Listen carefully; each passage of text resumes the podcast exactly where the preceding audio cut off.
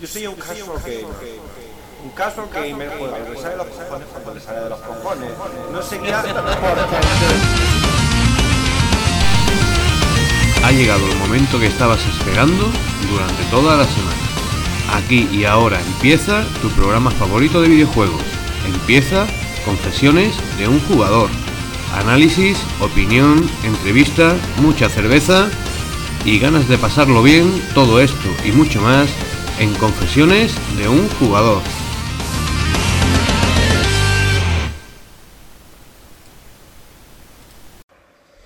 Hola, hola, hola, bienvenidos a un nuevo programa de... Confesiones de un jugador. Pues programa 128, ¿no? ¿Sí? ¿Por el culo te la embrocho? Eh, sale la rima casi fácil. Oh, no. No, no, no, no. Porque. mm, no tenemos a Lipcock aquí. Así que no hay rima.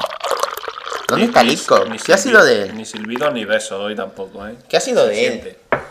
Tenemos a los oyentes que lo anhelan, ¿eh? Hay gente que ahora mismo ha dicho, ¿cómo que no está Lipcock? A la mierda, ya no me escucho el episodio. No, hombre, no, no. Bueno, no está Lipcock, pero estamos nosotros. ¿Quién eres tú? Pues yo soy Fermín. ¿Y quién eres tú? Yo soy Pablo, yo soy Ravenflow. Y os damos la bienvenida a Confesiones de un jugador, un podcast de videojuegos diferente. ¿Por qué diferente? Porque no hablamos de temas de estricta actualidad. Pues la verdad es que no, hablamos un poco de a qué hemos jugado, qué bebemos, Habla- qué habla- música hemos escuchado, qué series vemos. eh, verdaderamente es una cosa cotidiana, es una especie de diario de nuestras vidas en el que vamos a hablar de juegos que podemos encontrar muchas veces por tres pesetas, por, por dos duros mm, y, y cosas asequibles Sí. que están al alcance de cualquier bolsillo. O incluso que los tenemos por ahí, no los hemos tocado, no los hemos mirado y, y decimos, hostia, pues mira, mm, después de esto me voy a animar con él. Sí, en este programa mm, vamos además a contar con contenido interesante. Eh, a ver, ¿a ti te gustan los ordenadores? Sí, ¿Tú en algún momento has jugado a, a- compatible y eso, a ordenadores? a- sí, claro, claro. Pues hoy vamos a, traer dos DLC eh, interesantes relacionados con, con todo el tema de jugar en el ordenador. Uno mm, se proyecta hacia el mundo de lo que todavía no sabemos, hacia el mundo de la fantasía, de, hacia el mundo de, de la especulación. Mira, coño, como hacen en el resto de programas, que montan debate aquí de, de- de cosas que ni saben de qué están Sí, hablando. de qué será, qué será, ¿no? Pues oye, hoy nos vamos a marcar nosotros uno de esos, pero vamos a intentar hacerlo un poco diferente. Vamos a hablar sobre Steambox. ¿Qué puede ser? Y algunas notas que podemos tomar si nos seduce la idea de una consola que mm, se alimente de nuestra biblioteca de juegos de, de la plataforma Steam. Pero también nos vamos a centrar en lo concreto, en nuestro briconsejo del día. Ya al final del programa vamos a hablar sobre cómo ordenar nuestra biblioteca de Steam. Múltiples posibilidades de, de cada uno, pues cómo, cómo puede organizarse esa gran cantidad de juegos que, que en ocasiones vamos acumulando casi casi sin darnos cuenta, ¿no? Sí, antes de eso vamos... ¿Cómo se dice cuando en billar mm, va, va a hacer el tiro ese que, que rompe la mesa? No sé. ¿No? Eh, vaya. Eh, pues va- vamos a hacer ese saque inicial A tope. Y, y vamos a empezar con nuestros 15 segundos de gloria. Fermín, hay oyentes a lo mejor nuevos que quieren saber en qué consisten nuestros 15 segundos de gloria. Pues rápidamente consisten en contar pues a qué hemos jugado durante estas dos últimas semanas, qué música hemos escuchado, qué series hemos visto, eh, pues más o menos eso, qué es lo que hemos hecho en este tiempo y explicarlo de una forma sencilla, amena, entretenida, pues para avanzar un poco. Y no lo olvides, en 15 segundos. 15, 15 segundos, segundos muy liberales. Totalmente libre, sí señor. Pero bueno, comienza Confesiones de un jugador 128.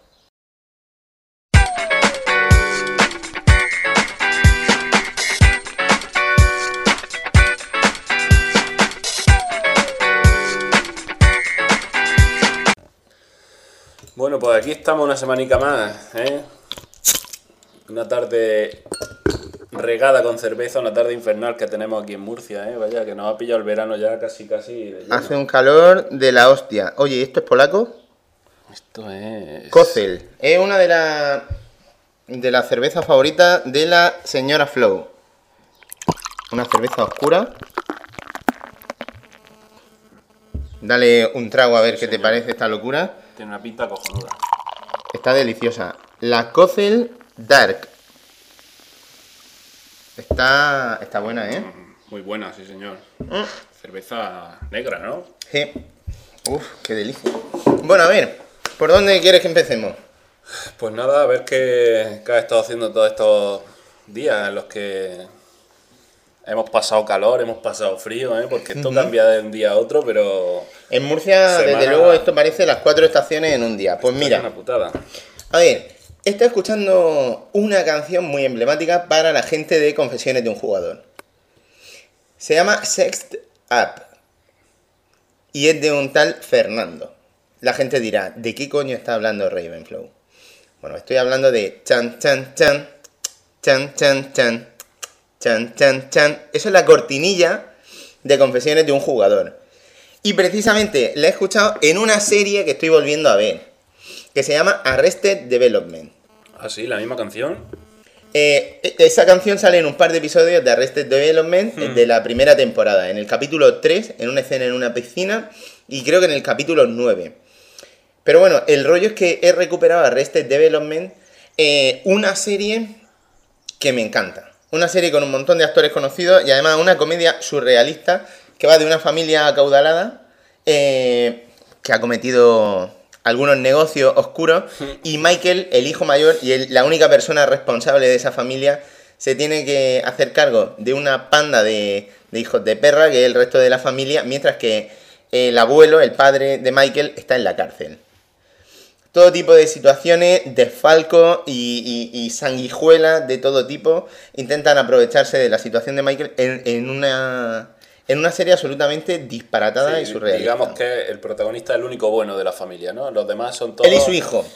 Los demás no son malos, simplemente son mm, egoístas, mm, eh, insulsos, frívolos, incluyendo su pro- la propia madre de Michael. Que tienen cualidades para ser gente rica, ¿no? Tienen. Totalmente. Eh, ¿Por qué he vuelto a ver Arrested Development? Pues mira, esto es una serie eh, que yo vi hará unos 4 o 5 años y, y me la compré. Me la compré en DVD y me encantó. Fue de esto que no sé por qué la pillas de oferta a 10 pavos así. Esto tiene buena pinta, vamos a echarle un vistazo. O alguien le habría La recomendado. primera temporada, ¿no? Sí. Paradoja, la serie de Fox, la segunda y tercera nunca la habían echado en la tele y no la habían distribuido en España. De modo que no había opciones legales para hacerse con ella. Más jodido todavía, ¿qué haces cuando no hay opciones legales? Pues ir a opciones paralelas, ¿no? Las opciones paralelas no incluían unos subtítulos que estuviesen eh, sincronizados con lo que se podía descargar. Y al final, y ahora, el otro día se me ocurrió mirar y la segunda y tercera temporada me la encontré con subtítulos integrados. Pero ni siquiera en inglés. había Están en inglés con subtítulos en español. Ajá. Eh, Pasaba de verlo en inglés porque hay muchas coñas, muchas historias que, que me gusta tener al menos el apoyo de unos subtítulos. Sí, por si acaso, claro. Sí, de- entonces decir que pienso ir a por todas y cosas curiosas en nuestro foro www.confesionesdeunjugador.es. El otro día me confirmaron que va a haber una cuarta temporada. Así, al tiempo. O sea que todavía, todavía se está amasando la serie, ¿no? Sí, pero hubo un periodo de, de cancelación, descanso, como lo que pasó con Futurama. Sí, sí, por un- año, una cosa así, o Claro, un, un año y más, pico. más tiempo, más tiempo. Un año y pico Estamos hablando la de, de 3, 4 años de, Hostia, de parón. hostia. Entonces es paradójico que de repente dices, coño, y toda la vez. Entonces, muy contento, serie muy recomendada, una comedia de la época pre-Modern Family, eh, bien O sea, producida, buenos actores. Basada en la actualidad, ¿no? Está Sí. Entonces, época, época actual en Estados Unidos, familia estadounidense. Bien, pues tiene buena pinta. mm, mira, más cosas que he hecho. He jugado a videojuegos. Unos cuantos, ¿no? Seguro. Unos cuantos, unos cuantos.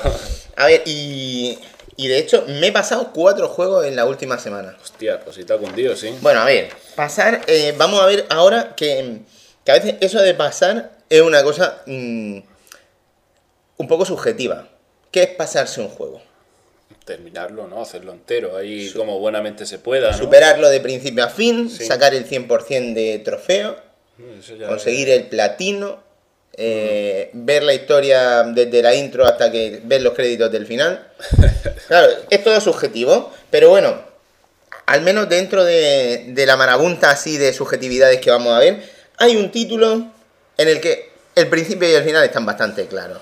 Se llama Thomas Was Alone.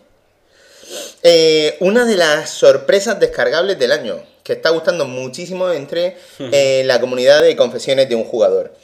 Es un título que ofrecieron de forma gratuita para los usuarios del servicio PlayStation Plus eh, y que se puede jugar tanto en PlayStation 3 como en PlayStation Vita. De forma paralela, debo decir que el título también está, eh, había salido previamente en PC eh, y se puede Muy comprar en Steam, ¿no? Bueno, Thomas Was Alone es curioso. Mira, eh, es un juego de plataforma Sí, minimalista sí. que al mismo tiempo que plantea una plataforma muy sencilla en la que manejamos, en la que los personajes que manejamos son eh, formas cuadradas y rectangulares, eh, va combinando esas plataformas sencillas con un planteamiento de puzzle. ¿Qué quiere decir? ¿Cómo lo resuelven esto?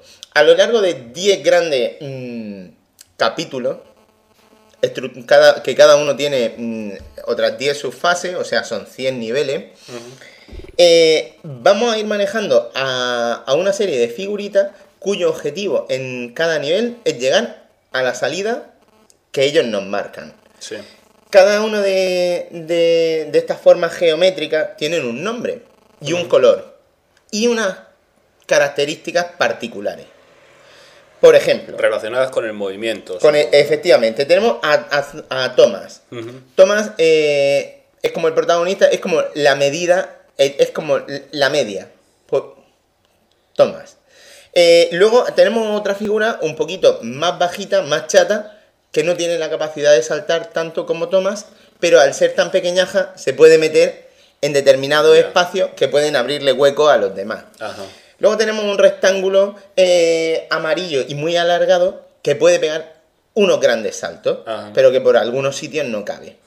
Luego tenemos, me parece que es Laura, que es un cuadrado gigantesco y gordísimo que salta muy poco, pero que sin embargo, eh, cuando cae en superficie acuática, no se hunde. Entonces, puede ayudar a que a veces sus compañeros, colocándose ella en una situación clave, puedan apoyarse en ella para llegar a otras zonas del escenario que de otro modo no, no podrían.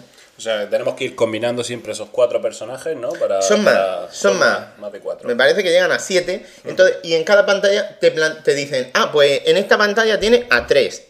O tiene, ojo, a los 7. Y, y parte de la gracia es ver qué nuevos personajes te van mm, presentando. Además lo hacen de forma progresiva y con mucha gracia. Y generalmente, cada uno, como he dicho, hay 10 capítulos. En cada capítulo te suelen ir metiendo alguno nuevo o alguna modificación jugable que hace que todo ese set de niveles tenga como algunos puntos en común, ¿no?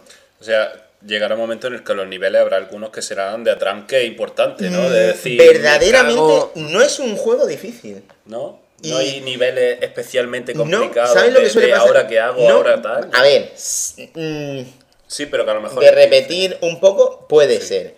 Pero de atranque gordo, gordo, de no saber cómo seguir. De a tomar por culo que lo dejo, no. Y de hecho es un juego que se puede superar eh, al 100% en unas 4 o 5 horas. Ah, muy bien. Mm, decir que la mayoría de trofeos están asociados, bueno, por supuesto, a ir avanzando, a realizar, no sé si 1500 saltos o, y a morir 100 veces, a completar el juego. Hostia. Eh, pues claro, a veces muere, si es que Claro. es inevitable. Pero bueno, y lo otro, eh, los otros trofeos que hay están asociados a que de vez en cuando en una pantalla veo unos pequeños puntos negros a los que, que si recoge, eh, pues bueno, pues son coleccionables, ¿no? Por- en cada capítulo suele haber dos. En los 10 niveles, pues repartidos, en algún momento tú tienes que ir atento y decir, ah, aquí hay uno. Voy a Pum, lo cojo.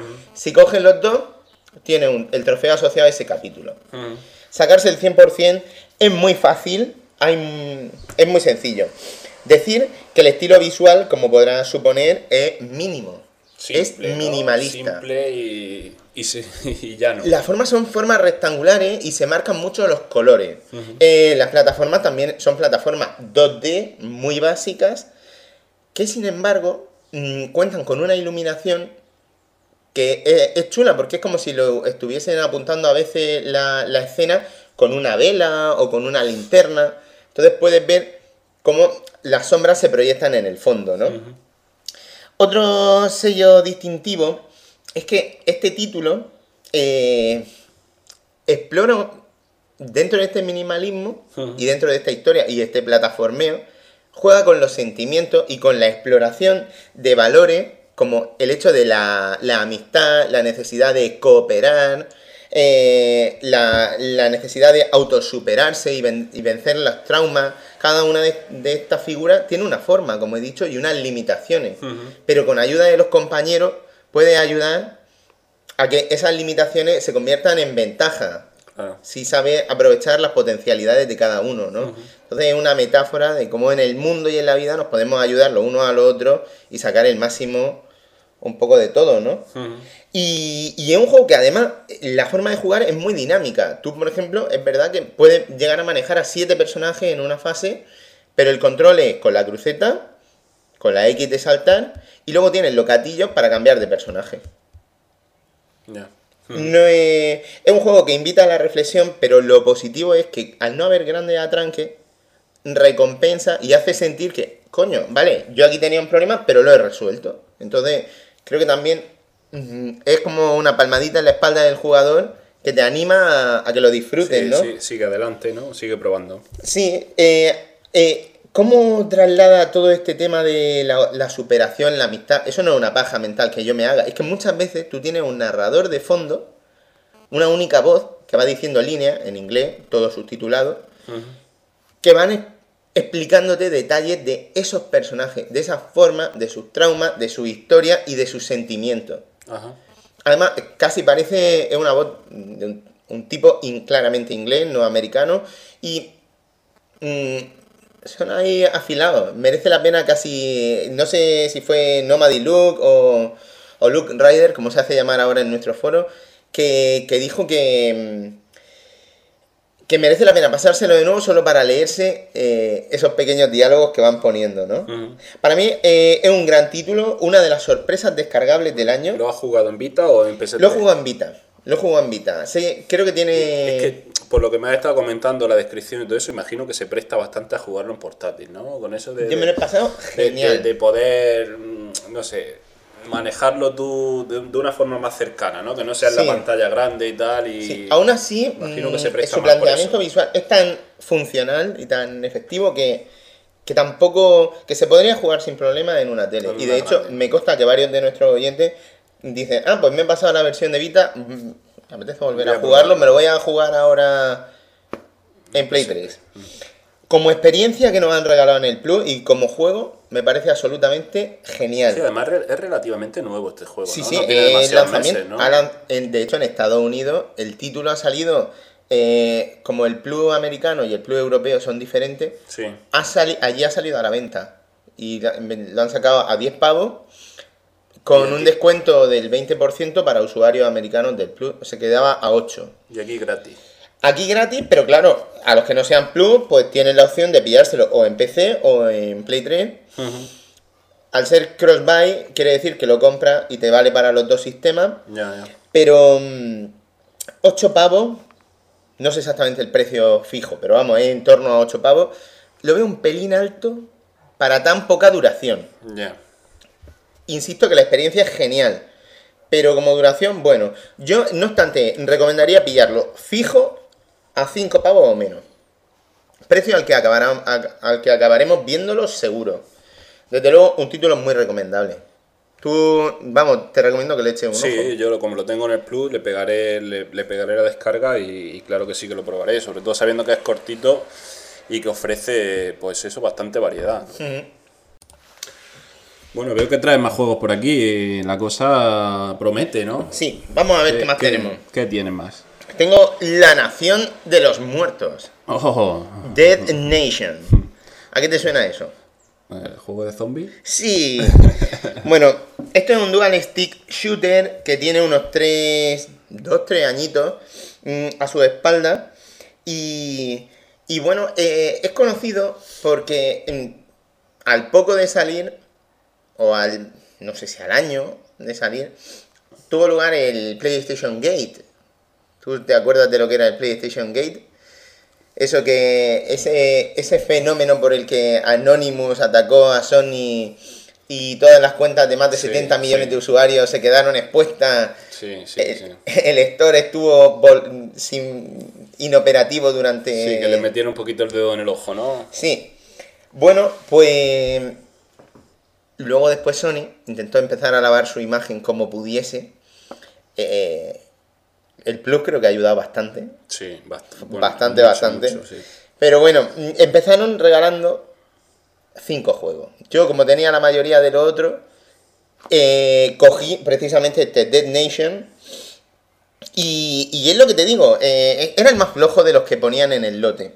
Pero bueno, esto es un dual stick shooter eh, de zombie estructurado en capítulos, creo que en nueve capítulos, que se puede jugar de forma individual o en cooperativo, Mm. que es como se supone que uno lo disfruta más. Pues mira que dan de sí los zombies, ¿eh? porque juegos de zombies ya desde, de- no sé, eh, los primeros que salieron, eh, los Resident Evil y todos estos primeros que salieron, hasta ahora han salido juegos de zombies para reventar. Llevamos pero, unos pero años- así hay, hay todavía mercado para los zombies. Sí, ¿eh? Es una sí, cosa sí. que no... Y incluso eh, No dentro- retrocede. Dentro de su género de dual stick shooter de zombies, pues ya ves. Sí, sí. Ahí podríamos sacar perfectamente una lista de 25. Sí, por ejemplo, ahora reciente, reciente ha salido el nuevo de Dead Island. O sea que lleva, nada, 10 días en el mercado. Sí, bueno, si es que O sea que esto... Tema el- zombie. el tema zombie seguirá, ¿no? Continuará. aquí esto en realidad es eso, dual stick shooter que se maneja con los dos palitos, con uno apuntamos, con el otro nos movemos. Y bueno, mira, eso es la, la señal anti-zombie. Tenemos que darnos prisa en, en hacer esta reseña. Porque el tractor mm, que lo está deteniendo está... Bueno, en fin, se me va la cabeza. Va directo para la huerta. Sí, eh, este juego técnicamente no es muy llamativo. Se nota, esto en su día se supone que tenía Poco- muy buena pinta. Pero yo lo veo ahora, Ha envejecido, ¿no? no destaca especialmente. Digamos que le han salido canas. Y además es de esos juegos que se centran mucho en entornos oscuros y bastante genéricos. En los que básicamente pues, vamos a manejar un hombre y una mujer. Al tiempo que vamos pues, masacrando un montón de zombies. Y en un nivel hay una serie de checkpoints mientras tanto. Tú por ir cargándote zombies vas a recibir mm, puntos que si matas varios sin que ellos te toquen a ti, va- se van a convertir en multiplicadores. Y también vas a recibir oro.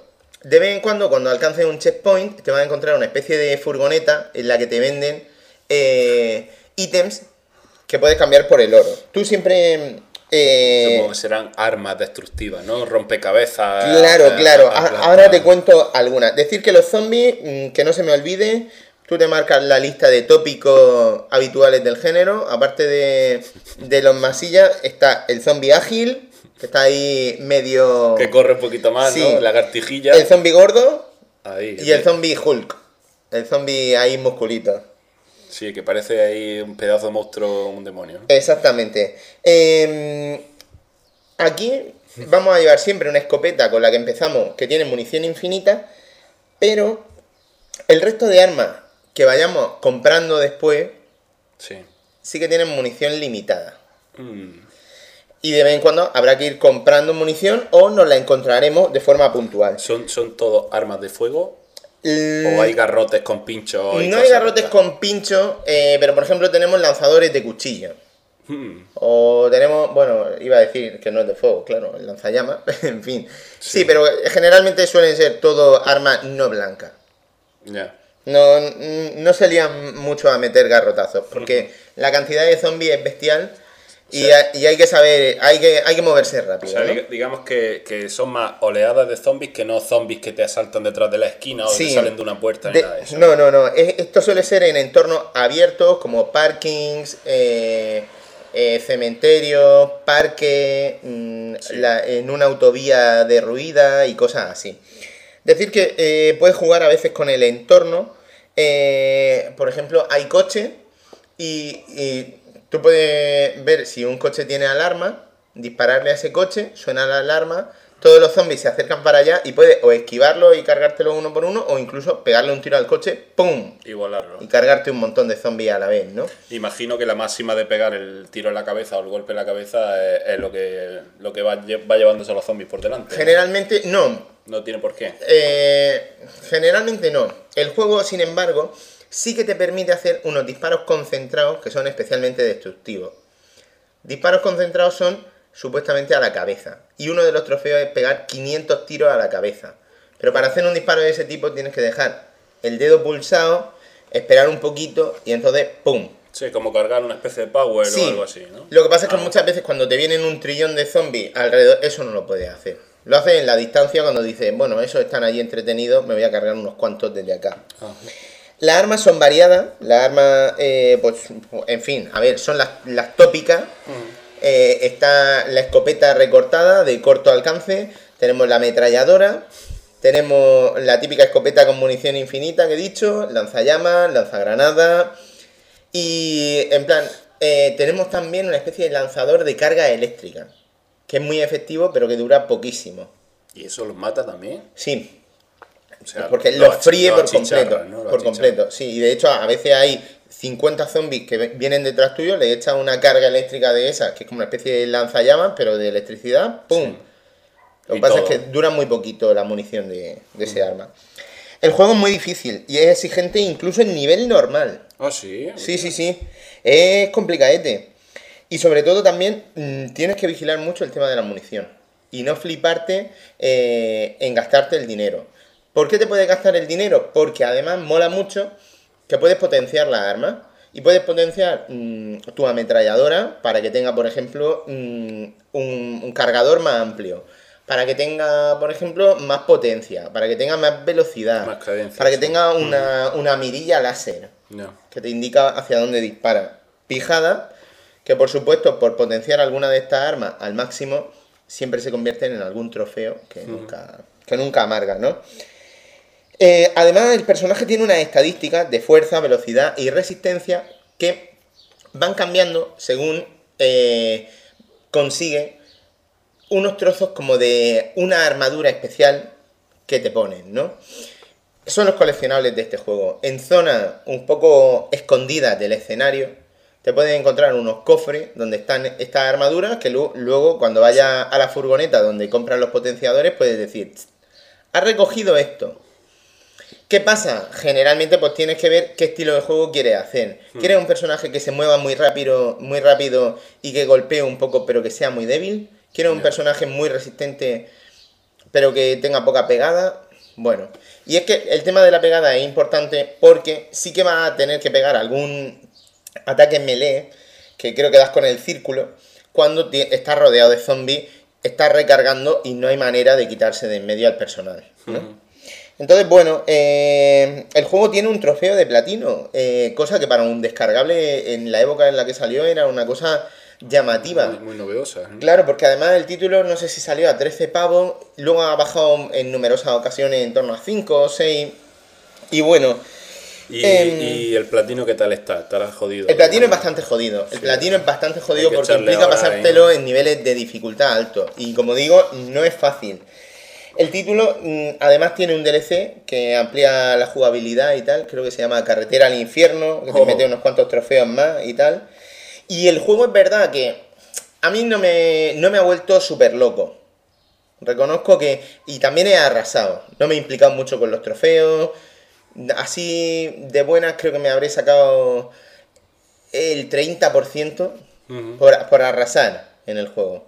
Sí. Si te esfuerzas un poquito, el 50 te lo sacas sin problema. Ya te digo que el platino es jodido. Y mm, e- este juego es de este tipo de para adelante, aquí da igual, no tengo que pensar en nada más que matar zombies, o tienes que pararte de vez en cuando en buscar algo concreto, No, en, eh, en seguir algún tipo de camino, no, no. aquí Verdaderamente no, sí que eh, con el tema de los caminos, de vez en cuando ves rutas alternativas. Rutas alternativas que te llevan, por ejemplo, a cofres donde hay botín con, con más oro, eh, con más munición o con las armaduras que he dicho.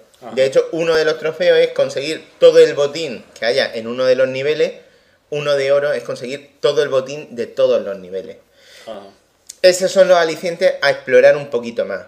Hay veces que también explorar un poquito más es un poco difícil cuando estás rodeado de, sí, de hijos de puta por el todos ciento lados. y la madre y cualquiera se pone a buscar, ¿no? Sí, solo al final, a ver, eh, al final hay momentos en los que te puede acabar agobiando de la dificultad. Este juego fue bien considerado en su día, un tiene un 77% de nota media en Metacritic, pero hoy en día lo que te digo, a mí se me queda un poco anticuado. Mola que tiene marcadores online y, y son marcadores online también por países, viendo cuáles son los países que más han contribuido a eliminar la, la amenaza zombie. Wow. Eh, es- verdaderamente en tema zombie está todo muy visto y hace falta algo muy especial para que uno levante la ceja y diga, anda, qué bien. Sí, algo que no sea más que matar y apalear zombies No, y tal. no obstante, esto fue lanzado como, como un gran lanzamiento en su día, en su día. Sí. Sí, pero lo que yo te he dicho antes, que, que ha envejecido ya. Esto le, le han, le han pasado factura los años y ya está. Hombre, si lo tenéis en el disco duro, porque en su día lo pillaste yo, por- merece la pena jugarlo. Sí. Se pasa rápido. En unas 5 o 6 horas, o menos, en, en menos de 5 horas, te ha, te has fundido los 9 capítulos. Hay que repetir al final un poco, pero bueno. Eh, Y hay veces que es curioso que mm, en vez de pararte mucho a pensar lo que tienes que hacer, o en pararte mucho a, a disparar, hay veces que lo más sabio es decir, mira, llego hasta aquí, hasta el checkpoint y, y salgo corriendo y no me enfrento a ninguno de estos cabrones. Sí, que te, que te da la opción de, de- de pasar corriendo y A se veces. acabó. Luego hay otras veces, por supuesto, en las que el juego dice, oh, aquí hay un ascensor que está averiado. Tienes que intentar reparar el interruptor. Lo tienes que intentar reparar varias veces y mientras tanto pues, te vienen varias oleadas de hijos de puta. Claro. Te caen encima. Sí, sí, sí. Entonces, bueno, Bueno. ahí está la cosa. Muy bien. Eh, aquí puedo decir que me he completado la historia, pero lo que te digo, me he sacado un 30% de trofeo. ¿Es pasárselo? ¿No es pasárselo? Yo no Sí, voy a volver. Lo mismo tiene hasta el, el típico trofeo de volver a jugarlo en difícil o en dificultad total o cosas de estas y, claro, te echa ahí más que, más que la hostia. Pero vamos, paso del rollo, ¿sabes? Bueno. Paso del rollo. Bueno, como experiencia. Ya lo he borrado del disco duro. Además, he he hecho esta limpieza de disco duro precisamente por eso, porque porque necesitaba hueco. Y eso que tengo un disco duro de la hostia en la, en Sí, la pero tam- también se llena, ¿eh? Vaya que sí se llena. Sí. Bueno, y aparte del apocalipsis zombie, que la tenemos ya eh, casi casi a diario, por entre series, videojuegos, etcétera, ¿qué más, qué más nos traes por aquí? Pues mira, un juego que mm, yo me he sacado mm, el 100% de los trofeos. Oh, Lo que pasa es que tenía muy poquito. Eh, se llama Virtua Fighter 5 Final Showdown. ¿Tú sabes de qué va Virtua Fighter? sí, es el típico juego de lucha, ¿no? Sí. Este, vamos, yo por lo menos creo que el 1 y el 2 sí que los toqué hace mil años, porque esto ya es una saga, una saga que tiene su tiempo. Eh, las versiones que posteriormente, la intermedia, el 3 y tal, que salió en, en Play 2, yo lo recuerdo como un juego muy querido, que Sí. jugaba bastante con el señor Sí. Rosa y eso en su día. Virtua Fighter 4 le he dedicado bastante horas en 360, al principio casi de mi 360. Y bueno, Virtua Fighter 5 ya había salido en físico, pero decidieron sacar una versión descargable que supuestamente contiene la versión definitiva de Virtua Fighter 5. Ajá. Un juego que ha sido, como ellos decían, refinado durante los años desde que salió en arcade originalmente. Eh, estoy leyendo ahora mismo, eh, este nuevo lanzamiento también añade una extensa lista de, de exclu- de opciones exclusivas que nunca antes se habían visto en consola. Y, y bueno, pues que ahí están las mecánicas, que está balanceado y, y que hay animaciones nuevas, nuevos modos de juego y, y eso. En realidad esto es más de lo Sí, mismo. que es un poco remake del 5 normal, ¿no? Pero que tampoco- Le pegan un poco de maquillaje por Pero encima. con menos trofeos, porque al ser un juego descargable lo han tratado como juego descargable. Le han metido 12 trofeos Que platino nada de eso no tiene. ni platino. Trofeo, y está. fíjate que en Virtua Fighter eh, 4 los logros que tenía eran súper divertidos de sacárselo. Pero bueno, esto es un juego de lucha que fue regalado en el... ¿Te acuerdas del relanzamiento este de PlayStation Plus que hicieron en el E3 del año pasado que dijeron... El Plus cambia. Antes eran tres juegos al mes. Vale, pues ahora metemos 12 juegazos y esto todo va a cambiar a partir de ahora. Sí, recuerdo que lo dieron, pero sí, exactamente no, no recuerdo cuándo, pero vamos, recuerdo que lo dieron. Pues este es de los primeros que metieron en ese momento. Eh, como lo dieron en esa oleada original, pues muchos estábamos ahí todavía flipando, conmocionados, y varios no lo tocamos en su día, ¿no? Sí, yo por ejemplo lo tengo sin tocar. Mm, la cosa es que, eh, pues es un juego de lucha chulo, eh, y, pero me jode que una versión supuestamente definitiva tenga tan poquitos trofeos y que en realidad son muy fáciles de sacar. Es que eso es una putada, porque si el juego es bueno y tiene unos cuantos trofeos que tengan un poco de aliciente, que te motiven un poco a rejugarlo, que te motiven un poco a, a, no sé, a, a hacer ciertas cosas, pues coño, gana mucho el juego. Es que parece una tontería, pero no sé. El juego tiene un modo arcade, modo contrarreloj, los típicos de recreativa y Sí. tal. Y luego también tiene un modo como de desafío, de cumplir una serie de misiones, mm, ganar una serie de combate utilizando unas normas concretas o con unas condiciones específicas, unas misioncillas, ¿no? Eh, lo que pasa es que echo de menos el- una historia que había en Virtua Fighter 4 y es que tú eh, por te- tenías un modo, Sí. no sé cómo se llamaba, pero vamos, que tenías como una especie de mapa de una ciudad. El típico mapa de, que te pone una ciudad de Sega y dice, en esta ciudad hay varios salones recreativos. Y en cada salón recreativo hay una serie de campeones. Y tú cada vez que ibas, le dabas a jugar en ese salón recreativo, que generalmente estaba asociado a una dificultad concreta, pues tú te ibas encontrando rivales. Rivales que cada uno además tenía como una especie de, de, de rango, ¿no? Entonces tú ibas ganando combate, Sí, te ibas enfrentando a ellos y cada vez que ganabas combate ibas subiendo de rango. Y conforme ibas subiendo de rango ibas accediendo a nuevos rivales cada vez más A fuertes, modo de desafío, ¿no? desbloqueando trajes, haciendo un montón de cosas. Y eso alargaba un montón la vida del juego Claro. y estaba muy divertido. Eso aquí yo no lo he visto. Ni parecido, ¿no? Ni por asomo. No, entonces, claro, el aliciente, ¿cuál se supone que es? Que se supone que ahora mismo hay un online consolidado, que tú te metes en el modo online y puedes jugar. Yo. ¿Cuál es la realidad? Que habiendo pasado un poco de tiempo de esto, tú te metes porque dices, madre mía, me he sacado ya todos los trofeos, ahora tengo el de mm, jugar un, eh, un combate online Sí. o 10 y 10 combates online, ¿no? Bueno, pues yo me metí y eh, en realidad, un- y ahí se han enrollado mucho los de Sega, es simplemente jugarlo, no ganarlo. Ah, Porque vaya, si se trata de ganar, yo de repente te dicen, tienes mm, cero battle points y cero combate ganado. Conforme va ganando combate, se supone que va acumulando battle points unos pocos, ¿no? Y tú ves gente con ratio de, oh, este, este ha, ha- ha jugado 3.000 combates y tiene 6.000 battle points. su Y puta dice, madre. aquí estoy yo mm, con cero y cero. Ok, bien. Imagínate cómo va a ser el Sí, resultado. es un poco la historia típica del online, ¿no? Siempre te encuentras peña que, que llevas toda la vida jugando y lo mismo tienen solo ese juego y, es que lo queman, vamos, queman la play y lo queman el juego. Pero vamos, que eh, es una putada. Lo que pasa es que, claro, si solamente tienes que jugarlo, pues bueno, eh, un, un- un pase ahí que te da por lo menos para no desmotivarte mucho, ¿no? Pues esa ha sido la cosa. En fin, eh, el juego, si lo tenéis en vuestro disco duro, yo pagar, pagar por esto no lo veo cuando, cuando veo opción de comprarse el disco físico de Virtua Fighter. Sinceramente, prefiero Sí. pagar por el disco físico de Virtua Fighter que por esto, porque tiene pues sus trofeos, sus logros. Eso te iba a decir un poquito más completo, por lo menos, ¿no? Sí, se supone que esto es la versión definitiva, que está todo más balanceado y tal, pero para juego individual, Sí. para decir, voy a aprender a luchar, está bien. Este voy a aprender a luchar eh, es importante porque yo, por ejemplo, eh, hablé aquí hace poco de Dead or Alive, un juego muy, acce- muy accesible, muy divertido, que me lo pasé genial. Las tías tetonas, ¿no? Pero me- que eh, las luchas estaban chulas. Vale, aquí las luchas están chulas, pero no tienen nada que ver.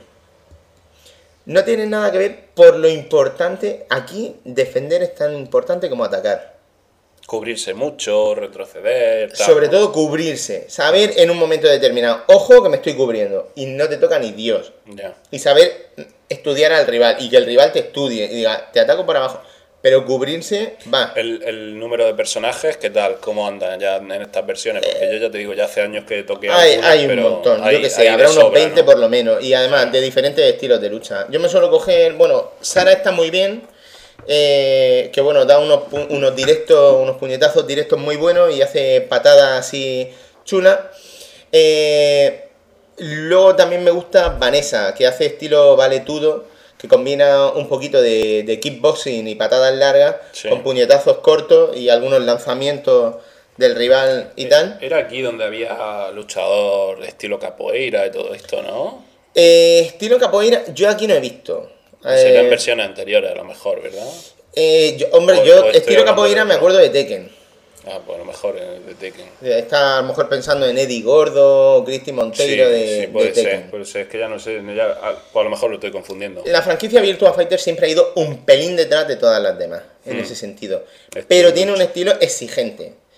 Y un estilo que a mí me agrada. Hmm. Me agrada sobre todo para jugar solo, porque para jugar solo la máquina es dura, pero también hay varios niveles de dificultad Sí, y tal. sí, y sí, lo que te he sí. dicho de los recreativos, que tiene rango y que va subiendo, que te motiva, que tiene una racha de victoria, aunque sea personal, eso está muy chulo. Sí, porque le da otro aire completamente diferente. Pues lo dicho, eh, esto así gratis, si lo tenéis en el disco duro, bien.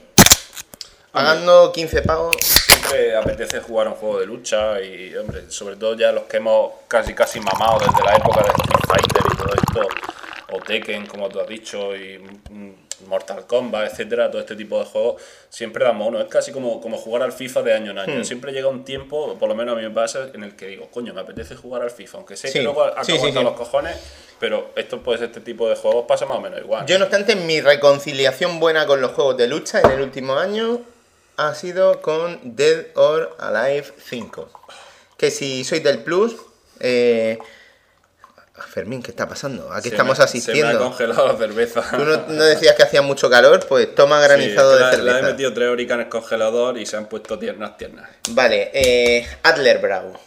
Sí, esta es una marca que descubrí hace poco en, pues no sé si en Consum o en Eroski, uno de estos, y resulta que es la marca blanca de cerveza Alhambra. Sí. O sea que fíjate tú por dónde que, que siempre hemos hablado muy bien de la cerveza Alhambra aquí, lo que pasa es que la de lata no está tan, tan buena como la otra, pero salen muy, Entra, muy entra bien. ¿eh? Las latillas estas de Addelbrau, eh, cerveza Alhambra pura y dura, además lo pone en la lata sin ningún tipo de tapujo, y la litrona, por ejemplo, sale a 60 céntimos, ¿eh? que es cuestión de probarla. Joder, está muy O sea bien. que una cerveza Eh, buena, bonita y barata. Y de ¿Sabes, Granada. ¿Sabes también que es bueno, bonito y barato? ¿Qué más? ¿Qué más cosas me trae? Dime. Pues mira, lo siguiente, un título, venga, eh, termina de matar esa lata, que los oyentes, Ya. si no, ábrete la otra. No, no, tranquilo. Se Bueno. va, con el calor que hace. Alan Wake American Nightmare. Oh. Bueno. Suena, título por excelencia con la bandera de las barras y estrellas. Bueno, eh, ¿tú has oído hablar de la franquicia Alan Wake? No, la verdad es que no. Mira, Alan Wake es un exclusivo de 360 que anunciaron al principio de la consola, pero que tardó bastante años en salir. Y, y- y desde que lo anunciaron, no sé si pasaron cuatro años hasta que salió.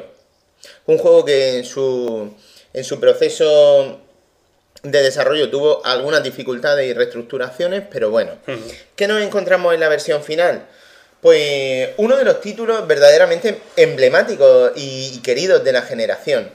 Eh, un juego que nos contaba la historia de una especie de escritor a lo Stephen King, que por las circunstancias se va con su esposa a un pueblo. Al pueblo de la América Profunda, imagino, ¿no? Ahí el típico pueblo casi... Tiene, un- tiene un lago, una cabaña, él es escritor y las circunstancias lo han llevado ahí. Y las circunstancias van a hacer que todo empiece a complicarse.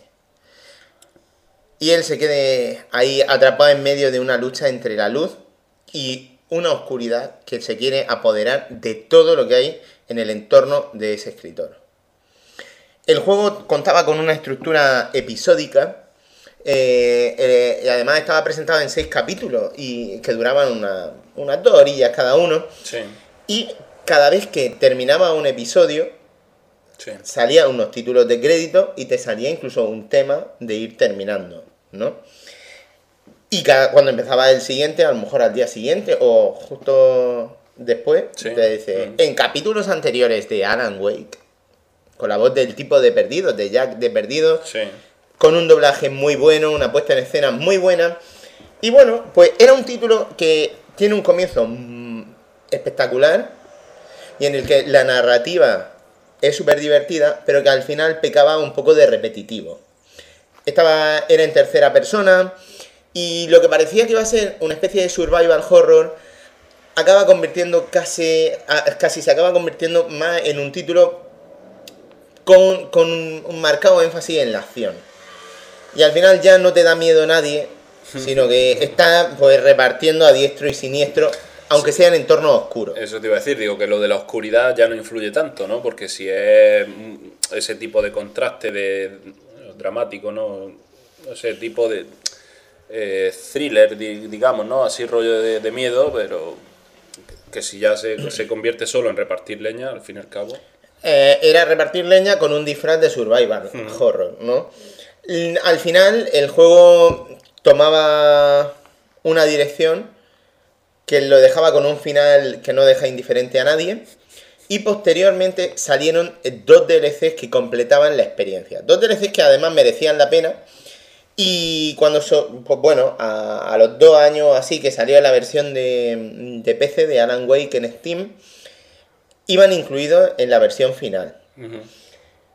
Luego, de forma posterior, eh, bueno, eh, la, la cosa quedaba así como muy emocionante de ¿qué va a pasar ahora? Después de cada capítulo, te. No, no, después de terminar todo, después de el pasarte el juego. juego y pasarte los dos DLC, es como ¿y ahora qué? Ah, o sea que con los DLCs todavía daba la impresión de que... No, la cosa de- más o menos quedaba definida, quedaba las líneas planteadas, pero dice, aquí una Mm. secuela, Va a caer. y de hecho, es posible que una secuela caiga en una posible equipo nueva, y puede Sí, ser que esto sí, se anuncie el 21 de mayo, o que dentro de poco tengamos noticias. El E3 está a la vuelta de la esquina, y Alan Wake es un nombre querido, y es una franquicia querida, ¿no? ¿Qué pasa? Que esta gente tenían un motor gráfico hecho. Ya. Entonces hicieron una especie de spin-off con el personaje de Alan Wake, Sí. que es como una, una historietilla derivada o, o un meandro de, de Alan Wake en algún momento. Y eso es American Nightmare. Un juego que tiene cosas en común y cosas nuevas. Separado un poco de esa... Sí. Digamos de forma paralela, ¿no? Sí, De la- forma la- paralela. pero la cosa es que esto va enfocado a la gente que le guste Alan Wake y que conozca al personaje. Intuyo que, que, que intentan no dar no hacer un spoiler, ¿no? Aquí- Claro, es que no quiero, es que no quiero meterme porque, porque no, ahí no. Más o menos, ¿no? La cosa es que bueno, Alan Wake es un juego muy querido eh, en confesiones de un jugador. Sharin para él fue ese año, juego del año. Y y bueno, eh, a ver, eh, ¿por dónde tiro yo ahora? Pues precisamente eh, te he dicho que al final del juego, al final eh, era, era, estaba como todo muy enfocado a la acción, ¿no? Sí. Mira, en Alan Wake, tú tenías una pistola y tenías una linterna. Los personajes eran figuras humanas Ujú. con un halo oscuro Sí. que las envolvía, que eran como que estaban envueltos por la oscuridad. Si tú los enfocabas con la linterna un rato, le había dado luz suficiente como para hacerlos vulnerables a tu ataque. Y tus ataques generalmente solían ser con una pistola, con una escopeta o demás, ¿no? Sí. ¿Qué pasa? Que la munición Y las pilas que tenía tu linterna eran muy limitadas en esa primera entrega. Incluso cuando al final tomaba un poquillo de ritmo, ¿no?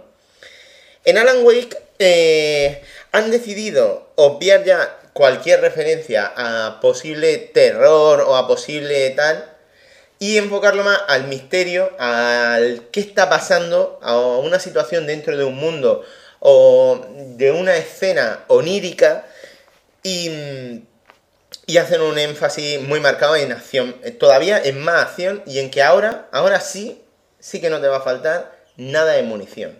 De hecho, sobra.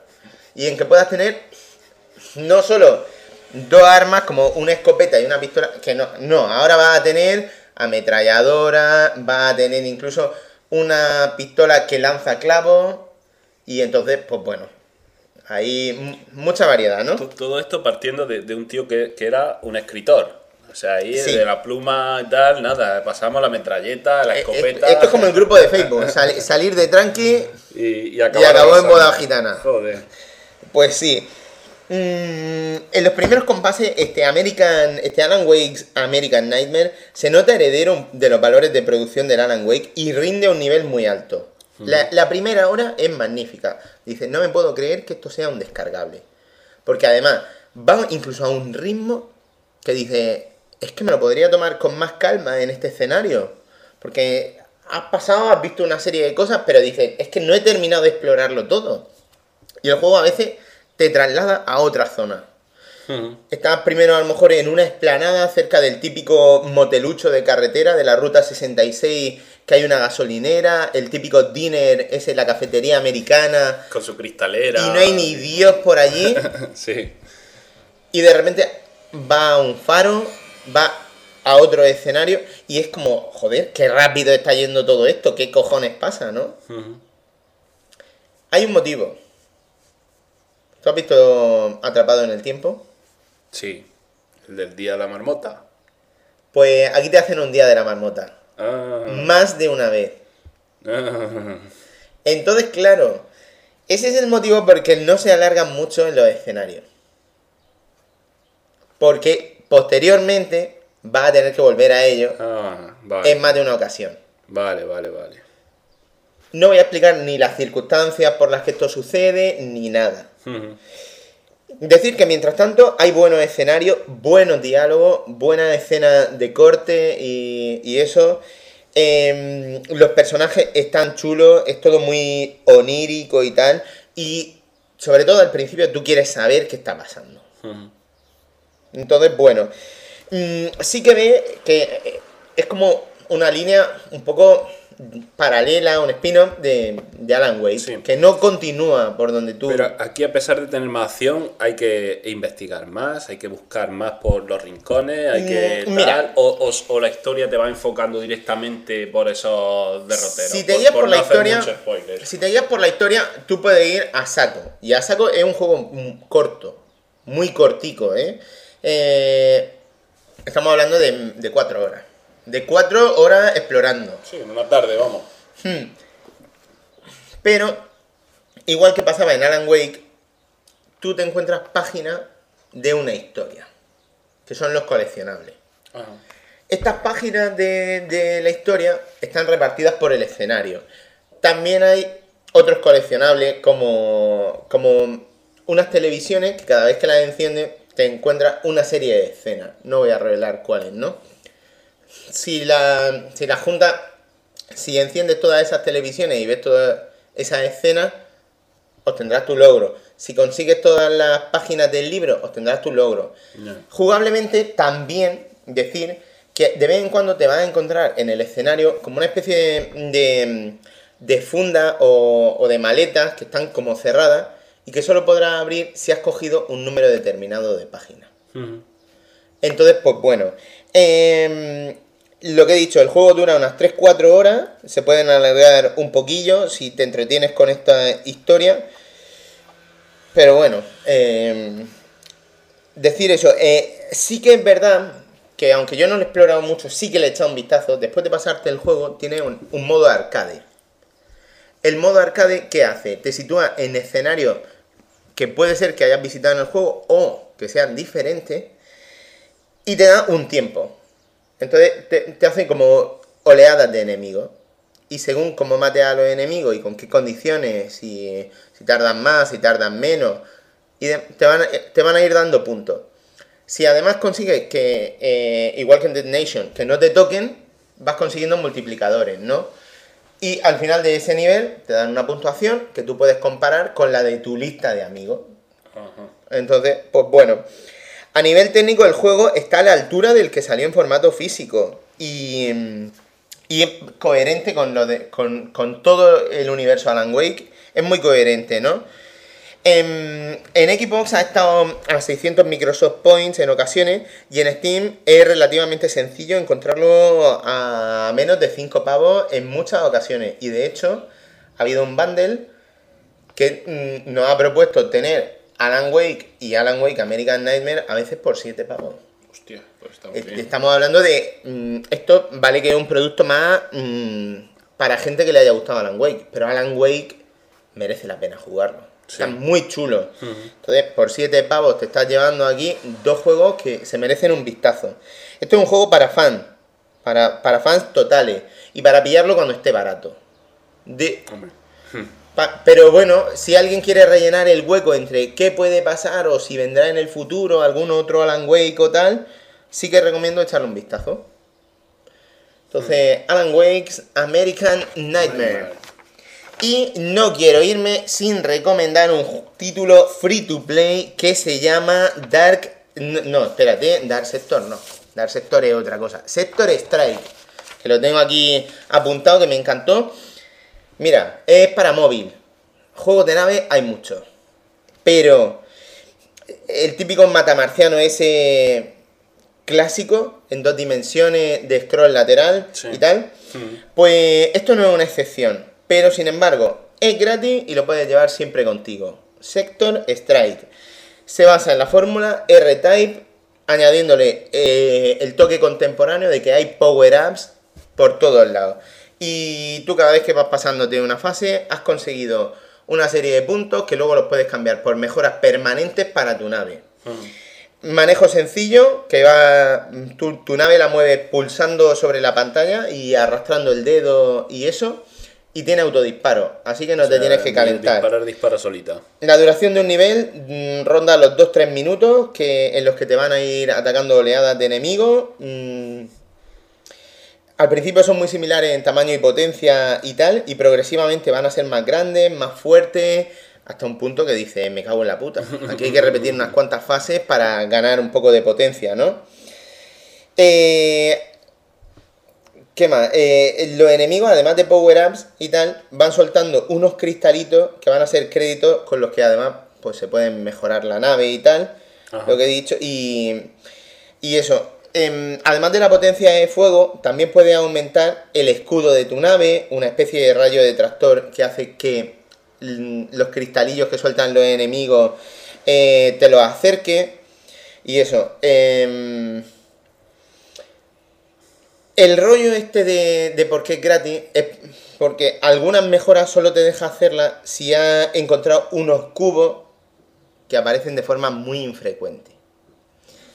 Sin embargo, si tienes dinero y estás dispuesto a pagarlo, aparecen de forma bastante frecuente. Eso te iba a decir, Que- digo, o sea, que- si básicamente vas a la tienda que tiene el juego y dices, oh, quiero comprar los cubitos. Sí, 0,79, ¿no? Y pago y tal. Claro, claro, claro. Ya, sí. Bueno, mm, es por ahí, por el tema de la compra de los nuevos cristales, donde el juego se apoya y en, en- en un sistema de microtransacciones y tal.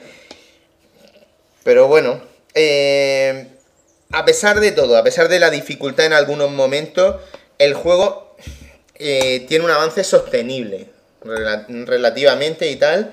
Y no hay momentos en los que te encuentres una grandes barreras o atranques en los que necesites pagar por cojones, ¿no? Es simpático, tiene un aspecto visual sobrio, pero muy eficiente y tal. Y para mí es una propuesta de puta madre para ratos muertos, de estos de, oh mierda, he quedado con mi mujer y, y me acaba de informar que le queda media hora para llegar a donde habíamos quedado. Bueno, pues parece un momento ideal para jugar a Sector Strike. El tema de los power-ups es el gran aliciente que hace que uno vuelva a este juego. Cada vez quiere una nave mejor Sí. y vas potenciando un disparo y al final ese disparo sencillo que tenía se ha convertido en uno en un disparo doble, luego en uno triple, luego en uno cuádruple, luego mm, tienes satélites de la hostia y acabas Sí, con una nave alguna, cojonuda. alguna super bomba o alguna cosa de estas Claro. para limpiar un poco la pantalla, ¿no? Claro, Hacer claro. una limpieza de pantalla. Además, el juego tiene un sistema de niveles según la experiencia y las muertes que hayas causado de enemigos y tal. Y lleva funciones de compartir en redes sociales, de Facebook, Twitter y chorradas, ¿no? Mar- Matamarcianos hay mucho, pero, pero uno gratis que se deje jugar a gusto en el móvil, desde mi punto de vista, nunca hay suficiente. Sí, di- digamos que no le lastra el hecho de que lo tengas que mover con el dedo por la pantalla táctil, sino No. que, que eso le favorece. Que va, que va, Le- se, le- se maneja súper bien. Le viene bien, ¿no? Le viene Entonces, hacemos un repaso. Hemos hablado en mis 15 segundos de Sector Strike, de Alan Wake American Nightmare, de Virtua Fighter 5 Final Showdown, Thomas Was Alone y Dead Nation. Fermín, Muy bien. espero que hayas descansado la voz porque yo voy a beber cerveza mientras que te escucho. Me toca.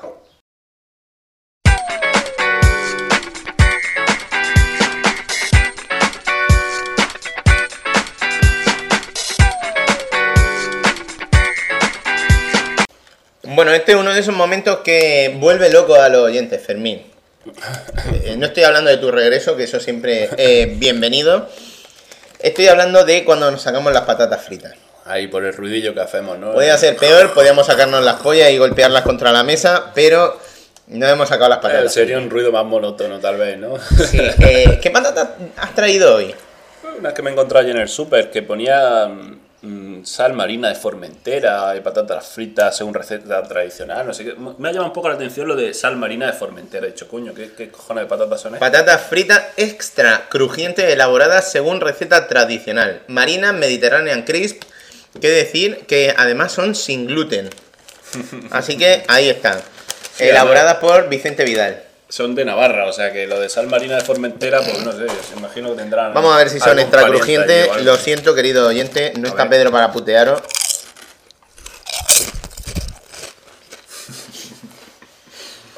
Bien, ¿cuántos oyentes hemos perdido después de esto? Espero que ninguno. Me voy a dar al alcohol. Bien. Momento patata. Bueno, Fermín, ¿qué tenemos para hoy? Pues nada, yo he seguido ahí con. Aprovechando que me he ido otros días a trabajar así suelto a Almería, pues me he estado terminando juegos que tenía por ahí pendientes. La otra vez cuando vine el programa había empezado eh, Good- God of War eh, Ascension, que ya lo comentamos en el programa y tal. Y Eh, más o menos. Ciertamente me lo he terminado y la verdad es que. uf, uf, eh, bueno, ya lo puse en el foro, ¿no? En www.confesionesdeunjugador.es, que me lo había terminado, ¿qué tal? Y claro, yo mm, lo que intento es sacarme el platino, ¿no? Y para sacarte el platino hay que volver a rejugarlo en difícil. Oh. Y ahí es donde he dicho, uff, me voy a tomar un pequeño descanso después de terminarlo, porque me parecía un poco excesivo volver a rejugarlo, que no sé si serán 8 horas, 9, 7, no sé exactamente, Sí, no, sí. no demasiadas, pero un poco putada la verdad que el juego deja mucho que desear. Deja mucho que desear. A mí. no- Incluso en no sé. comparación con el 1, ¿eh? Sí, sí, sí, sí. De, de hecho, yo el 1 mm, me lo pasé y había que volver a rejugarlo para pasártelo en menos de 5 horas, ese trofeo que te daban, Ujú. y me lo hice del tirón. Me costó un poquito, pero me lo hice del tirón. Pero este, uf, me voy a tener que, que esperar unos cuantos días para ir a por ese platino, que ya pues, que es casi tontería lo que me falta, ¿no? Pero. Porque me falta pasármelo en difícil, eh, el, el trofeo online, que es meter la contraseña online y, y- y jugar el tutorial Qué hijos de puta. que eso es nada más que para joder, porque no Sí. es para otra cosa. Y, y poco más, me faltan un par de, de trofeos más sueltos, pero vamos, como se pueden repetir los capítulos, Hmm. la cosa se hace muy llevadera. La putada es tener eso, que volver a rejugarlo en difícil. Que vamos, pero bueno. Una pena el juego, porque por la pasta que vale, eh, pues eso, lo que tú comentaste, ¿no? Que esté tan vacío de contenido en sí. También me parece que la historia es muy, muy, muy, muy vacía. Muy, muy vacía. Es decir, aquí, aquí se han dado un montón de vueltas sobre un mismo, mismo escenario prácticamente. Porque la cosa no, no, no varía mucho más allá de un par de escenarios, que es lo que tú manejas. Con lo cual, pues bueno, una pena. Pero bueno, eh, no sé, tampoco puedo comprar mucho porque yo solamente he jugado al primero y al último. Eh, El God, el God of War HD, que lo dieron el mes pasado en el club, no hace mucho, me pareció bastante potable, me pareció muy entretenido. Y este, pues bueno, pues, pues hay tramos que sí, pues que... Yo te que puedo tal, decir, la referencia de esta generación es God of War 3. 3, sí. Hack and Slash maravilloso, bien hecho, bien facturado, bien producido, genial. Una historia medianamente decente, imagino. ¿no? Efectivamente. O sea que- Y, y claro, los secundarios a la altura. Eh, es, es una pena, pero bueno, eh, un juego nuevo, que, que, pues, ¿por qué no jugarlo? ¿no? Pero yo imagino que pues, cuando baje de precio, pues tal, por echar un vistazo. De hecho, ya, ya, ya lo han ido, ya han empezado a bajarlo Sí, ya se ve. a 40 pavos. Bueno, eso quiere decir que en enseguida. un par de meses, en un par de meses estará bastante más económico. o como comentaba algún compañero en el foro, de, de, pues, de alquilarlo. Lo que pasa es que, claro, si te lo alquilas y te bajas por el platino, que te tienes que pagar el pase online o lo que No. sea, no merece la pena. No. No, no creo que merezca la pena, ¿no? Bueno, Pero espero que bueno. tenga algo bueno al menos. Sí, sí, he estado jugando a uno de los eh, Gofty que hemos tenido pues hace un par de años, creo que fue, ¿no? Hace un par de años, cuando yo todavía no participaba en el programa, al menos como oyente, ¿no? Porque algunas veces sí que he venido, como oyente no, perdón, como participante. Algunas veces sí que he venido como oyente, o aquel especial de la cerveza mitológico que hicimos, Mitológico. ¿eh? que empezamos muy bien y acabamos muy bien también. y, y bueno, estado jugando a Heavy Rain. Toma ya, madre mía. Que Nuestro podría- primer Game of the Fucking sí, Year. Sí, se podría traducir algo así como lluvia pesada, ¿no? O, Ujú. o hacho la lluvia que pesaba, macho, porque la verdad que la lluvia, la lluvia es una gran putada en todos los juegos, tío. Es... Pero bueno, se trata de un drama, un drama, uff, además, en algunos tramos es un drama muy jodido, ¿eh? en el que te, te, te, te tiene con el corazón en un puño. Y es un drama, pues propiamente interactivo, ¿no? En el que tú tienes que, que, mediante el personaje que llevas, pues hacer una serie de cosas, ¿no? Empiezas con un padre de familia, que sería a modo de tutorial. Voy a intentar no contar mucho porque, porque el juego, por ejemplo, los trofeos son. Bueno, la- las líneas 95%. básicas se pueden plantear. Sí, sí. sí. 95% de los trofeos son eh, ocultos, con lo cual eso dice mucho del juego, ¿no? Como es una historia que tú vas desarrollando en la que puede pasar, eh, según una opción que escojas u otra, pueden pasar una serie de cosas u otras, pues se protege por medio de, esas- de esos trofeos ocultos, ¿no? Y empiezas con un padre de familia en una historia, pues un poco a modo de tutorial, ¿no? En una casa, tal, tienes que hacer, pues no recuerdo muy bien, si ducharte, vestirte, tal, y todo eso lo vas haciendo con movimientos del mando, ¿no? Y botones, usando los gatillos, usando la X, el círculo, usando, pues, los dos sticks, eh, para arriba, para abajo, etcétera, y vas va haciendo cosas para empezar, ¿no? Pero pronto la historia se convierte en un drama, en un drama en el que, pues bueno, pasa una serie de cosas de inicio, El comienzo, el comienzo comienzo de ese juego no. Porque el tutorial ese Sí. vale que es un tutorial. Sí. Justo después hay una escena en la que va a un centro comercial. sí, Y ocurre el desencadenante de todo lo del resto del Sí, juego. eso son, bueno, podemos decir que son casi 15 minutos de juego, o sea que Hmm. Tampoco, sí, sí, sí. tampoco vamos a, de- a destripar mucho, ¿no? La- pero el comienzo empieza- ese, Ahí empieza... el comienzo ese y todo lo que viene después es una avalancha de emociones. Sí, por ejemplo, hombre, eh, si uno lee la contraportada, pues pone que tienes que encontrar al asesino del origami, que es lo que se trata este juego. Pues va- va- vas a tener a ese personaje principal, que es el padre de familia, vas a tener a un detective del FBI, vas a tener a un investigador privado y a una tía buena. Una tía buena que es una periodista que también aparece por ahí. Y en cierto punto, pues estos personajes se van a ir entrelazando en algunos puntos del juego según las decisiones que tú tomes. Con lo cual aquí, eh, no sé, el abrir una puerta, el tirar por este camino, el fallar una prueba, porque claro, como tienes que hacer movimientos con el mando, etcétera, fallar una prueba es muy fácil. Y, y de hecho, para, para volver a, a sacarte los trofeos tienes que rejugar muchas pruebas y, y, en fin, la cosa se vuelve un poco engorrosa, ¿no? Con lo cual, eso puede eh, variar mucho el juego. El juego, eh, pues como bien he dicho, es, es un drama brutal. Es un drama brutal porque este asesino del origami lo que se dedica es a matar niños. Lo del origami, por si alguien no lo sabe, son unas figuritas de papel, pues Una especie de pajarita. Sí, pajaritas de papel. Y este asesino pues se hace famoso porque sus víctimas aparecen con una pajarita de papel de estas, ¿no? Y, y bueno, pues se trata eso, de, de investigar qué pasa, qué está pasando, qué ocurre, qué es lo que rodea todo eso. Y por medio de estos cuatro personajes, pues vamos a tener diferentes capítulos. Pues yo no sabría decirte si habrá por lo menos 60 capítulos por ahí. Algunos son muy cortos, otros son un poquito más largos. en los que vamos a tener que hacer pues un poco de todo, desde investigar en una sala, por ejemplo con el personaje del FBI, pues lleva una serie de, de- de- de gafas, una serie de métodos en los que vas buscando pruebas y vas- pues, te tienes que barrer prácticamente el escenario entero para En plan ir buscando- CSI. Efectivamente, en plan CSI, para ir buscando todo tipo de pruebas para investigar. En el caso del investigador, pues vas a tener que hacer en algunos momentos ayudar a los personajes a los que tú vas a, a- a interrogar, a buscar información. En el caso de, de la periodista, pues más o menos igual. También vas a tener que ayudar a personajes que te vas encontrando o con los que vas interactuando. Lo que pasa es que el juego juega mm, precisamente, valga la redundancia, con las emociones. Sí, Con las emociones, con las sensaciones y te plantea situaciones que van desde eh, pruebas un poco mm, más específicas, como la, la investigación, sí. a las indagaciones que puede hacer el propio padre Sí, de familia. Es, es el papel más, más, más dramático y más espinoso, porque tienes pruebas muy, muy decisivas en el juego con el padre, con lo cual eh, es muy fácil. Hay, hay capítulos, hay capítulos en, en Heavy Rain, si alguien no lo ha jugado, que son de pararte un momento decir, espera un momento, vamos a ver, espera, espera, espera, pausa, Sí, ¿qué cojones hago? sí, sí. sí, ¿Qué además, cojones hago? Decisiones súper importantes, decisiones que, que le pueden costar la vida a otro personaje, de- decisiones que, que te pueden costar la vida a, A ti mismo. a- al, al- al niño que hay secuestrado, etcétera. Es decir, es que se mueve un universo mm, Es una emoción. Yo recuerdo cuando lo jugué por primera vez, era y además una necesidad. Es como cuando estás muy viciado con una serie y Sí. necesitas saber qué va Sí, a pasar sí, después.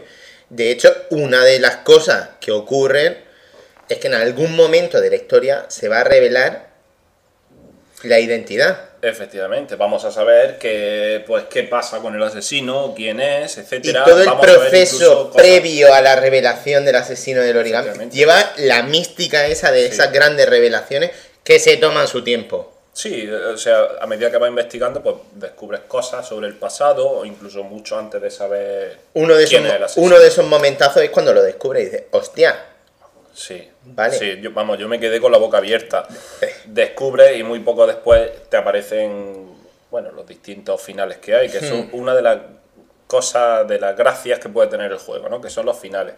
Que aquí es una de las cosas que no me ha gustado del juego. Que Hmm. de lo poco que no me ha gustado del juego es sacarte el trofeo, que es de oro, de los 18 finales del juego.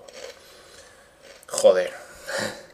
Es muy duro. Los 18 finales del juego me han, me han, me han liquidado en gran parte de la perspectiva.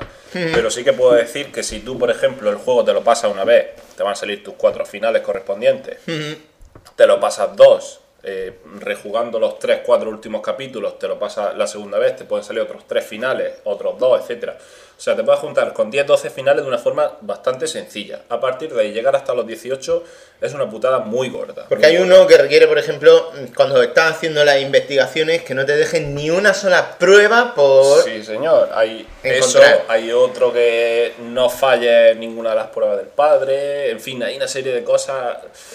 Otro que incluso te obliga casi casi al volver al principio del juego y rejugarlo de una determinada forma.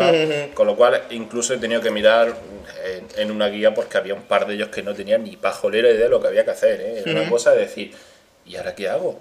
Hay- en Y- este juego y- está cargadísimo, es que me van viniendo imágenes y escenas, está cargadísimo de, de- de grandes momentos y sobre todo lo, lo más genial de este juego es cuando lo juegas sin tener ni idea, Sí, sí. sí. sin mirar sin, Sí, sí, sí, sin sí, nada, desde luego, sin desde trofeo, nada, a jugarlo. Desde luego, yo mira, A vivirlo. La primera vez que me lo pasé, los primeros cuatro finales me dejaron. Mira, mira que ya de por sí ya te digo, con el corazón en un puño, porque vas viendo cuando se va acercando al final, vas viendo una serie de cosas que van pasando, etcétera, que te dejan, que te dejan listo, vamos a decir, joder, joder lo que está pasando, ¿no? Pero es que cuando pasaron los cuatro finales, dije, madre mía, pedazo de drama, coño, esto es la leche. Sí, sí, sí. Y, y claro, luego los vas rejugando, vas, ta- va- ya te vas dando cuenta pues, por dónde van los tiros, pues ahora por dónde puedo cambiar, desde dónde puedo, de qué capítulo puedo empezar y cambiar la historia un poco. Sí. Pero vamos, te da una variedad brutal. Yo no sé si le habré dedicado 18 o 20 horas para, para sacarme el platino, pero yo al final he terminado muy castigado en el sentido de, de muy quemado de, de Hasta joder. los huevos. Sí, hasta los cojones de volver a rejugar ciertas misiones. Claro, lo que pasa es sí, yo verdaderamente este juego me gusta enfocarlo como una película. Sí. Y como una película que tú lo juegas, lo disfrutas, Sí, señor. pero si tú ves una película 5, 6, 7 veces, o incluso si te la ves 4 o 5 veces Sí. seguidas, acabas hasta los huevos. Sí, o, o una opción que se me ocurre, lo que pasa es que yo no tengo el Move, que me parece que lo puso el Chicho. Yo te creo lo que puedo fue, dejar. El, el Chicho creo que lo puso Bueno. en el foro, que una opción es pues jugártelo una vez con el mando y luego te lo juegas con el, Con el Move, sí. Con el Move, no sé con el De Move cómo hecho, estará salió una versión pero- eh, que se puede encontrar a menos de 20 pavos, Hmm. eh, compatible con Move y que incluía eh, un DLC. Un DLC que utilizaron como demo, creo, al principio del juego, Sí, eh, cuando lo estaban publicitando, que en realidad te cuenta una historia, una historia previa de la periodista que se llama El Taxidermista. Son unos, unos 50 unos 50 minutos más o menos. No lleva trofeos asociados ni nada, pero pero es muy divertida y una tensión de la hostia. Sí. Eh, ese espíritu. Eh, esta gente, esta fórmula jugable no es nueva. La- No, y la verdad que sí, yo muchas veces me lo he parado a pensar, de las veces que lo he estado rejugando, es muy sencillo de jugar, o, o- o relativamente sencillo, es decir, hay veces que lo que te traga son minutos y minutos de película Sí, prácticamente. sí, pero eh, Quantic Dream hizo un amago de esto de la película interactiva con Fahrenheit. Un título que salió para la anterior generación, que yo he tocado, por ejemplo, en PC, me lo compré en Good Old Games, pero tenía un principio flipante y luego se desinflaba O brutalmente. sea, una historia cuesta abajo. Sí. Pero sin embargo, ahora van a están a punto de sacar un nuevo título y verdaderamente Heavy Rain sirvió para crear una serie de adeptos Sí. de este estudio y estar muy atentos de por dónde van las cosas. Mucha gente ha criticado que esto no es un juego. Pues bueno, señores, si un juego no te... Vamos, si esto no te despierta Hombre. emociones, necesidad de, de estar ahí al pie del cañón, sujeto al mando y con ganas de ver qué va a pasar, Totalmente Oye, de acuerdo, totalmente de a, acuerdo. hay que- a veces hay que abrir la mente y decir, oye, que esto también es Sí, un sí, juego. Sí, sí, Eh, No, no es un juego, es un juegazo. Lo que pasa es que eh, es una cosa que las puedes enfocar de una forma muy diferente. Y sobre todo eso, si tú lo que vas es buscar el trofeo, completar ciertas partes del juego, pues puede que te llegue a parecer pesado, un poco... No, no aburrido, pero, pero sí eso. Pesado, pesado. normal. Por eso tenés Eso que volver, a rejugar, desgaste, volver claro. a rejugar las misiones porque muchas veces tienes que hacer exactamente lo mismo, pero cambiando una cosa. Pero- Pero bueno, pero es un auténtico juegazo Yo de me, puta madre. te digo, me lo tomo es que como una película porque siempre lo he dicho aquí. Además es que empezamos en el primer programa hablando de Heavy Rain. Pues ya ves. Y de aquí sigo como si no hubiese pasado el tiempo. Es lo típico que te lo acabas de pasar, se lo quieres dejar a tus amigos para que lo jueguen, Que lo para que lo vivan, Que para te que comenten sepan. un poco los finales, ¿no? Que te digan, joder, "Ah, y esto, y esta tal". escena, Sí, sí, sí. esa es la pasión. Sí, sí, sí. Esa es la pasión. Pues la verdad que sí. Vamos, yo, de- mm, mira, lo tengo, pues. Vamos, me lo dejaste tú, yo no sé cuánto tiempo hace. Puede que lo tenga desde hace un año o a lo Posiblemente. mejor, porque me lo recomendó, creo que fue el Chicho, como lo he mencionado antes, en el programa 73 cuando yo vine la primera vez. Que de hecho lo, tuve, lo tuve que mirar, digo, a ver cuál. Porque yo recordaba que era el 76 y tal. No, el programa 73 cuando yo vine, que hablé de Uncharted 3, que ahora después comentaré algo también. Pues me recomendó ese, porque dijo: si te gusta ese tipo de, de- de historia, tal, prueba con el Heavy Rain, que, que vas a ver lo que es una historia de verdad. Joder, pues me cago en la leche.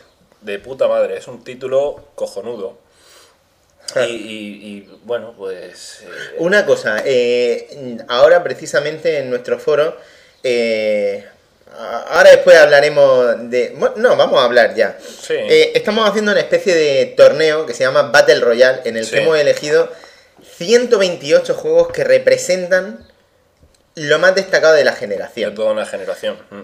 A lo largo de 64 días, uno cada día, estamos poniendo en nuestro foro un enfrentamiento aleatorio entre juegos de esa lista. Esa lista está hecha mediante la página random.org y yo lo que hice es poner, eh, dice, pon un límite 128 y dice, venga, random, número 59, otra vez, número 72 cada uno de la lista llevaba un número asociado y salían enfrentamientos. Un enfrentamiento fratricida casi, ¿no? Bueno, A pues eh, ahora lo que estamos haciendo, lo que queremos hacer es una especie de estructura, rollo torneo, y que durante siete días, a partir del día que se postea ese enfrentamiento, la gente puede votar en nuestro foro y opinar y recordar esos momentos buenos que hemos vivido esta generación, ¿no?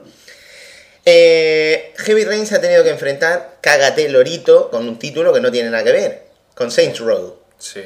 The Third. Sí, sí. Em, y ahora se han reavivado pues, muchas pasiones relacionadas con Heavy Rain. Y uno de los temas que ha salido es que la gente está diciendo que, em, que este juego se vive más si, si has tenido un hijo. Se supone que eres capaz de empatizar más con ese sufrimiento. Sí, hombre, sí, supongo que sí, pero, pero yo es que, es que creo, bueno, creo no, estoy seguro que es un drama que, ya te digo, no va a dejar indiferente a nadie, no va a dejar indiferente.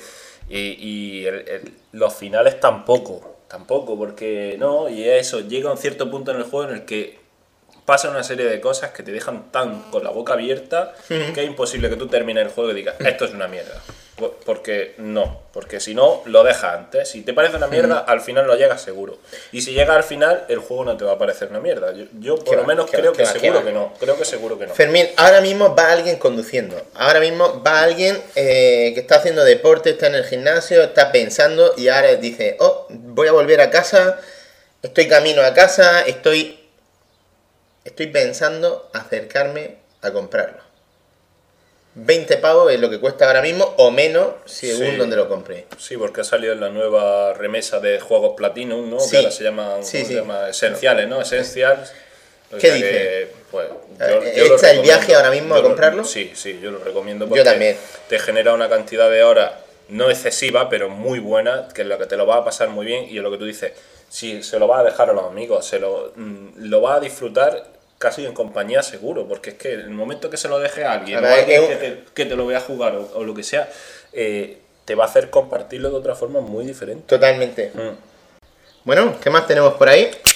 Bueno, pues terminé con Heavy Rain y me puse pues con otro juego que tenía por ahí pendiente sin terminar, que es Uncharted 3. Madre mía, Que, que es un título que ya, eso es, tiene dos añitos, no, no llega a dos años, tendrá, ¿no? Y, y ya se ha convertido en todo un clásico, porque es un, un juego que ha marcado también una generación dentro de, de esta eh, de esta PS3, ¿no? El otro día, por ejemplo, el señor Rosa puso que se lo había pillado en Zabi, muy bien de precio tal. Ahora creo que recordar que anda por unos 17 pavos por ahí. Pero es un título, la verdad, que cojonudo, macho. Yo cuando empiezo, cuando lo, lo pongo y empieza nada más la banda sonora, como que me da un subidón de puta madre. Sí, sí, es una cosa. Y bueno, pues tenemos ahí las aventuras que, bueno, me imagino que la mayoría de, de los oyentes lo habrán jugado, sabrán de él o habrán jugado alguno de los otros. Cosa que yo solo he jugado este 3, ¿no? Ni el 2 ni el 1 Te no tengo que dejar el 1. Sí, pero como tengo tanto material, pues muchas veces. Bueno, el, Pero que, que sí, que lo jugaré, lo jugaré seguro. el ¿eh? 1 fue el primer juego de Play 3 que verdaderamente hacía, o sea, eh, fue el primer juego que, que decía, Dios, necesito una Play 3 para jugar a esto. Sí, que ya ha cambiado la cosa, ¿no? Ya esto, ya esto mm, se nota que es otra cosa diferente. Play, Play 3 estuvo un año con ports que ya se podían encontrar en otro sistema y tal. Hmm. Y fueron este Uncharted y el Ratchet y Clank, que salió más o menos por la época. Los dos grandes títulos que dice, Que hostia, a partir de ahora. Pues sí, de hecho, mira, tengo hasta el de Vita, lo tengo por ahí del Plus, lo tengo por ahí apartado por si algún día me pillo la Vita. Ajá. Que espero que no sea en un futuro muy lejano, pero bueno, de momento, de momento habrá que de- habrá que atarse un poco a los machos porque como tengo mucho material de Play 3. Estuve bajándote lo que dan en el Plus. Y sí, sí, yo el Plus, vamos, el Plus, la- lo que es la biblioteca de juegos, mm, la tengo a tope. lo, que, lo que no tengo últimamente tampoco es mucho tiempo, pero bueno, ahí poco a poco vamos, vamos tirando lo que podemos, ¿no? Y bueno, lo he rejugado, lo he empezado de nuevo, porque no sé si llevaría, pues a lo mejor unas 6 horas por ahí de juego, pero claro, lo dejé pues hace prácticamente un año.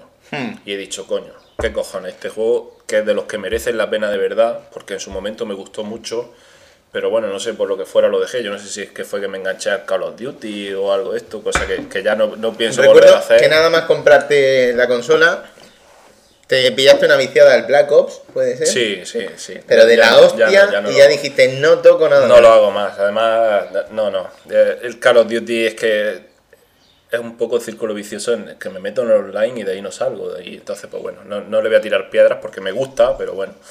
Y total, pues teníais este Uncharted 3 parado desde hace mucho tiempo y lo he estado volviendo a rejugar y disfrutándolo a tope.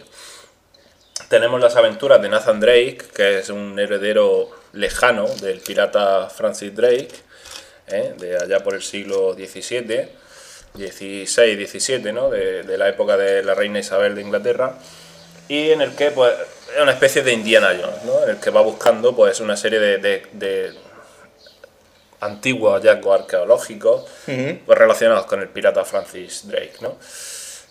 Tenemos un, un título muy de plataformas, pero muy interactivo, muy en el que hay que buscar cosas, hay que subir por ciertos sitios, que es mucho de escalar, de tal, de disparos también, por qué no decirlo, porque por ejemplo hay un trofeo que, me, que creo que me lo he sacado hoy precisamente, que es 100 disparos a la cabeza, es decir, hay que tener cierta puntería, hay que tener cierto tal, mucha lucha cuerpo a cuerpo también, y, y una cosa que me gusta mucho, muchos escenarios históricos, de escenarios muy variopintos, desde las calles de Londres, pasando por Siria, pasando por Francia, eh, Yemen, etcétera, ¿no? Hay unos escenarios muy variopintos, eh, pues como puede ser, por ejemplo, un mercado, como puede ser una antigua mansión, como puede ser una taberna británica, ya te digo, con lo cual es una cosa muy, muy, muy currada, ¿no? Y creo que lo dije en su momento, pero lo vuelvo a repetir, es una de las grandes superproducciones que hay para PS3. Es decir, si alguien no lo ha rejugado,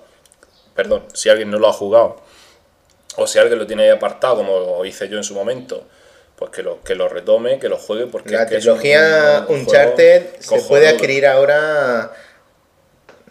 50 pavos a lo mejor parece un poco tal, pero son grandes juegos, ¿eh? Sí, sobre todo que te, te dan una cantidad de horas de diversión importante. Mucho entretenimiento también con los puzzles. Los de los puzzles, hay veces que a mí me toca un poco los cojones, porque en cuanto llevas cinco minutos ahí pensando, pensando, pensando, te sale la solución. En algún caso me ha pasado. Con lo cual dice, hombre, vamos a ver, si estoy yo aquí pensando, ¿para qué me sacas la solución? Pedazo de cabronazo, ¿no? Pero bueno, los puzzles cojonudos y, y bueno. Lo, lo bueno que tiene Uncharted es que todo lo que hace lo hace bastante bien. Sí. Tiene acción, tiene puñetazos, tiene tiro, tiene plataforma y todo lo hace bastante bien. Sí, digamos que es muy equilibrado, ¿no? Muy equilibrado en ese sentido. Sí, eh, mira, el, hay un libro que inspiró una película que es Alta Fidelidad, que dice el tío, mira, nunca he sido gran cosa, pero creo que mi mayor virtud es precisamente que eh, la media de, de, to- de todas mis capacidades, la media de, de- de todas las cosas que componen mi ser, era aceptable y ninguna tocaba fondo, ¿no? Entonces, por eso creo que he podido anotar bastantes tantos. Sí, Uncharted no solo hace eso, sí.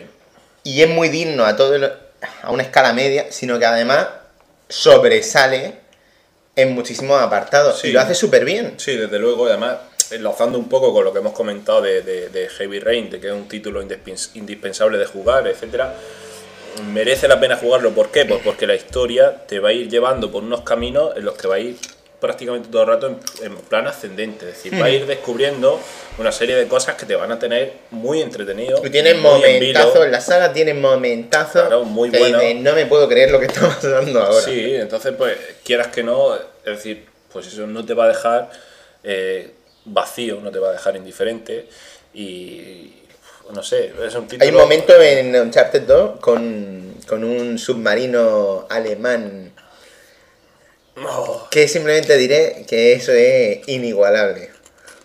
Eh, eh, surrealismo total. Muy chulo. Eh, ¿Qué más tienes por ahí? pues, he estado escuchando algo de música que aunque no sea una novedad de la hostia, pero me parece importante comentarlo. Hace poco fui al Carrefour a, pues, bueno, no recuerdo, a comprar algo y me paré en una de las montoneras estas de CD. Y oye, me encontré allí un triple CD eh, edición, creo que era Platinum o algo así se llama, de Héroes del Silencio. ¡Hostia! Y hombre, yo sé que de los Héroes del Silencio a los que nos gusta lo tenemos ya súper trillado. Cuando hace unos cuantos años se juntaron para los conciertos, esto, yo por lo menos fui a Valencia y imagino que muchos de, pues, habrán ido a Zaragoza, a Valencia, a Sevilla, a las tres o cuatro ciudades donde lo hicieron, tal. Pero me encontré esta, este triple CD por 6 pavos, Sí, pavo. Platinum Collection, y dije, bueno, vamos a ver qué tal. Los dos primeros CDs, pues son canciones de las de los héroes, de, de, pues de las míticas, ¿no? De las buenas, el maldito duende, sin alvarado, etcétera. Pero tiene un tercer CD que es el que me ha tenido, vamos, lo- casi lo he rayado en el coche, tanto ponerlo. ¿Por que qué? es versiones acústicas y alguna versión que otra en, en directo inédita. Y es la repolla. Las versiones acústicas son muy, muy, muy buenas, tío. Y, no sé, escuchar Cine Navarada en versión acústica, escuchar Héroes de Leyenda, escuchar Iberia Sumergida, etcétera. Hay unas cuantas que, que, que te ponen los pelos de punta. Mira que yo le habré dado vuelta a los discos de los Héroes del Silencio. Mía, joder. héroe.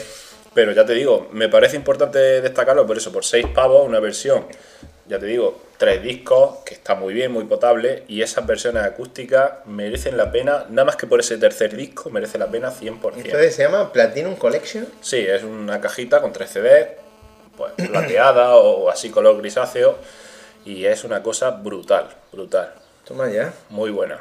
toma ya. Bueno, ¿algo más que declarar o quieres que pasemos a terreno DLC? Pues creo que ya, pues de momento todo, está todo dicho.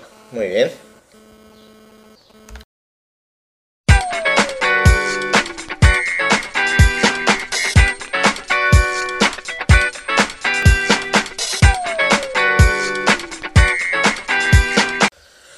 Bueno, pues ya hemos terminado con los 15 segundos. Eh, vamos ahí medio, medio regados de cerveza, eh, con esta app del Bravo que tenemos aquí entre las manos.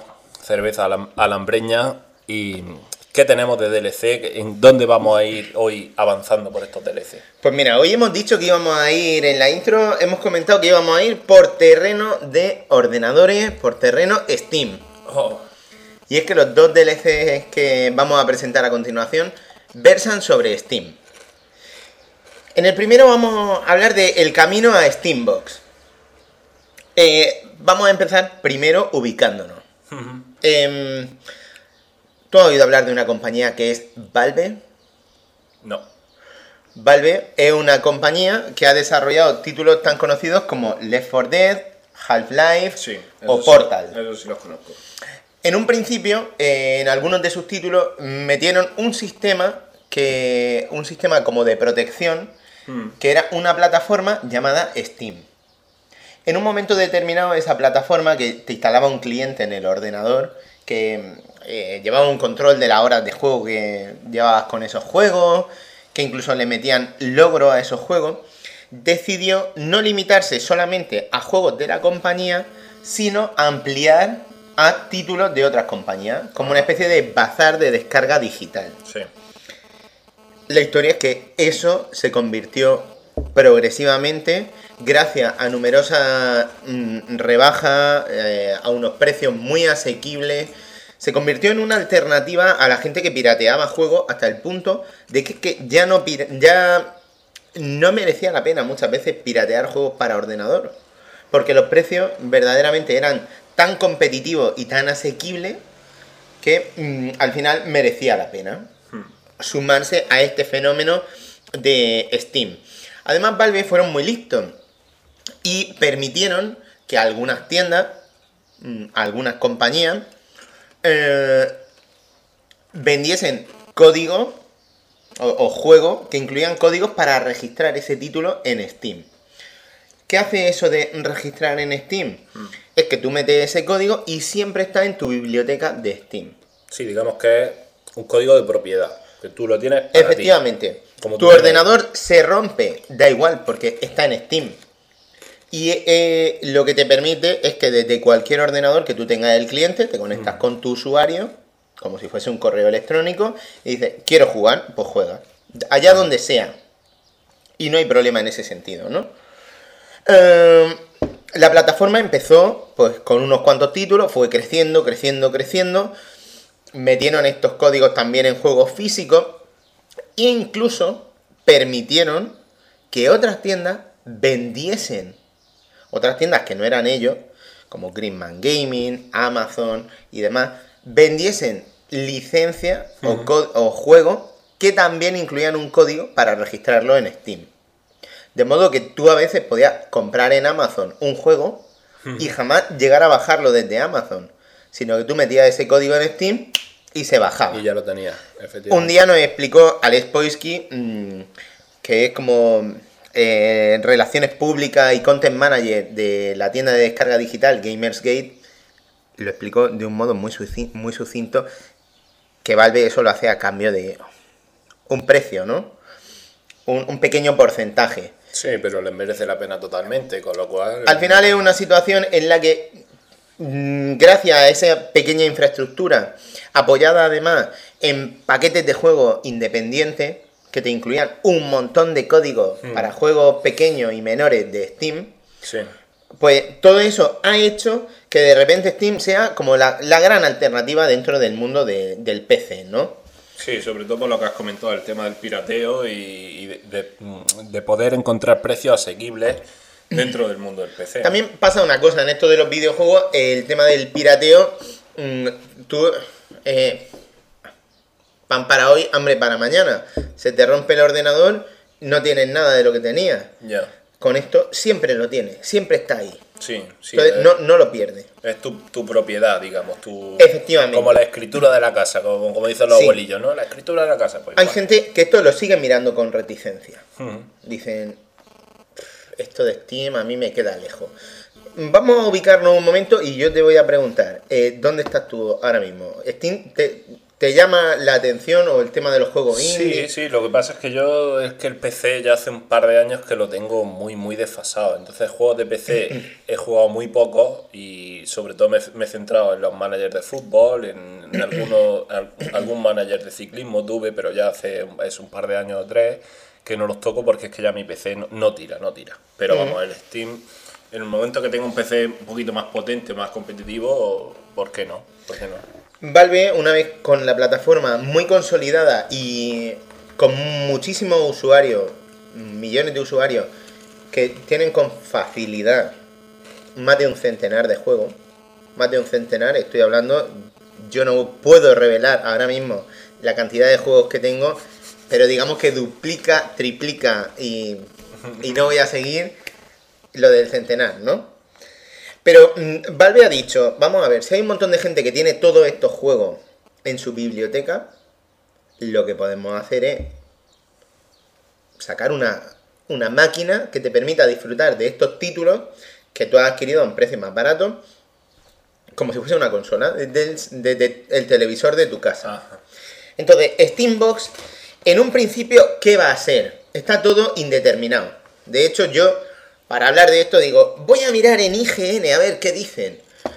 Y en las conclusiones, lo primero que ponía uno de los usuarios es, lo único que sabemos de Steambox, entonces es que, o lo, o lo único que sabe IGN de Steambox es que no sabe nada.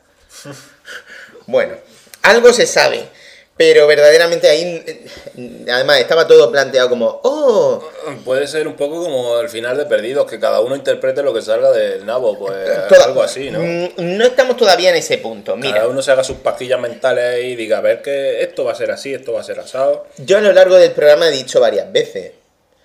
El E3 está a la vuelta de la esquina. PlayStation 4 ya ha sido presentada. Xbox Infinity o Fusion o como quieran llamarla, la nueva Xbox, la van a presentar el 21 de 21. mayo. Mm. En el E3 sabremos más datos. Valve va a tener unos días ahí para decir, ok, hasta aquí es hasta donde llegan vuestras máquinas.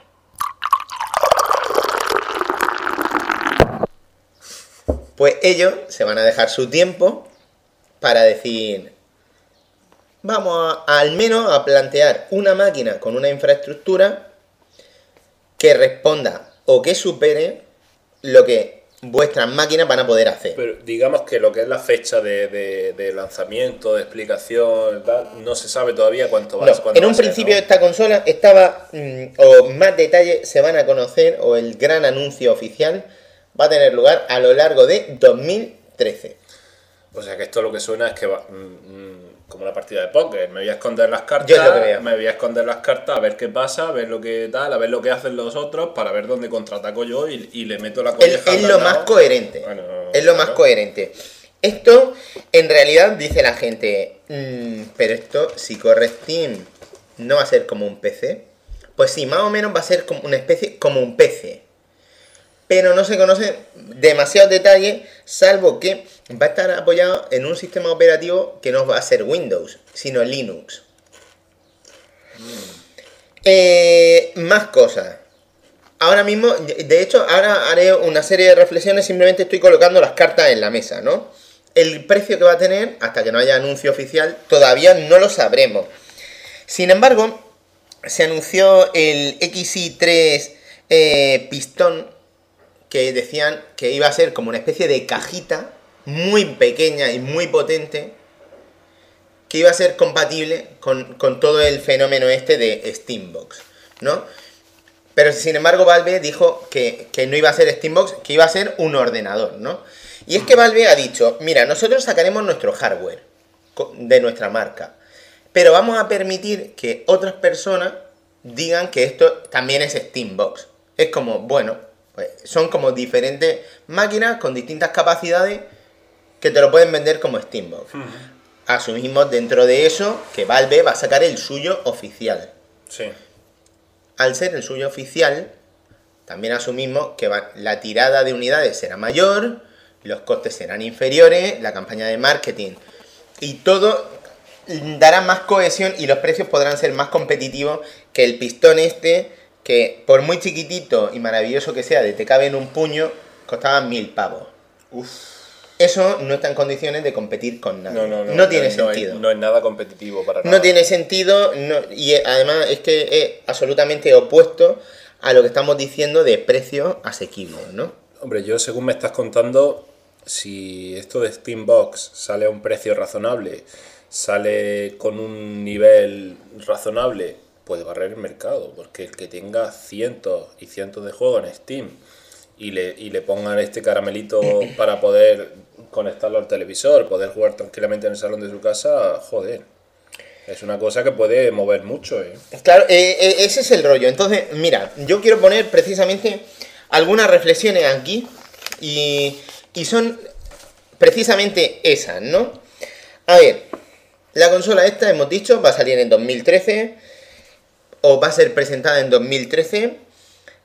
Se prepara para competir con Wii U, PlayStation 4 y Xbox 720. Sabemos que de, de partida ya con, de- a Wii U le ha ganado la, la mano. Sí. Haga lo que haga. Bueno, y aún así, sí. aunque sí. caguen, aunque se dediquen a cagar en la puerta del corte inglés, han ganado a Wii U. Ya, pero vamos, que si se prepara para competir con esa con PlayStation 4 y con Xbox, eh, o sea, la cosa promete, por lo menos anuncia que, que la cosa va a, ir, va a ir fuerte, ¿no? Va a tener músculo, digamos. Sí.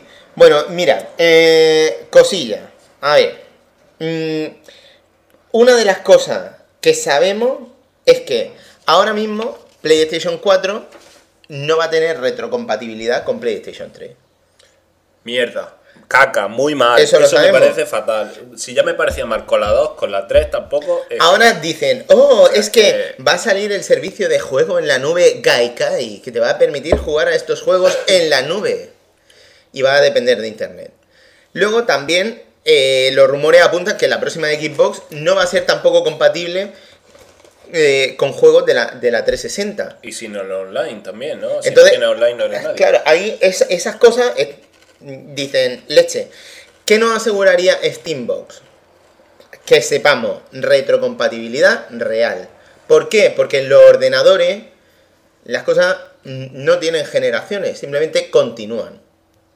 La generación es una cosa de consola.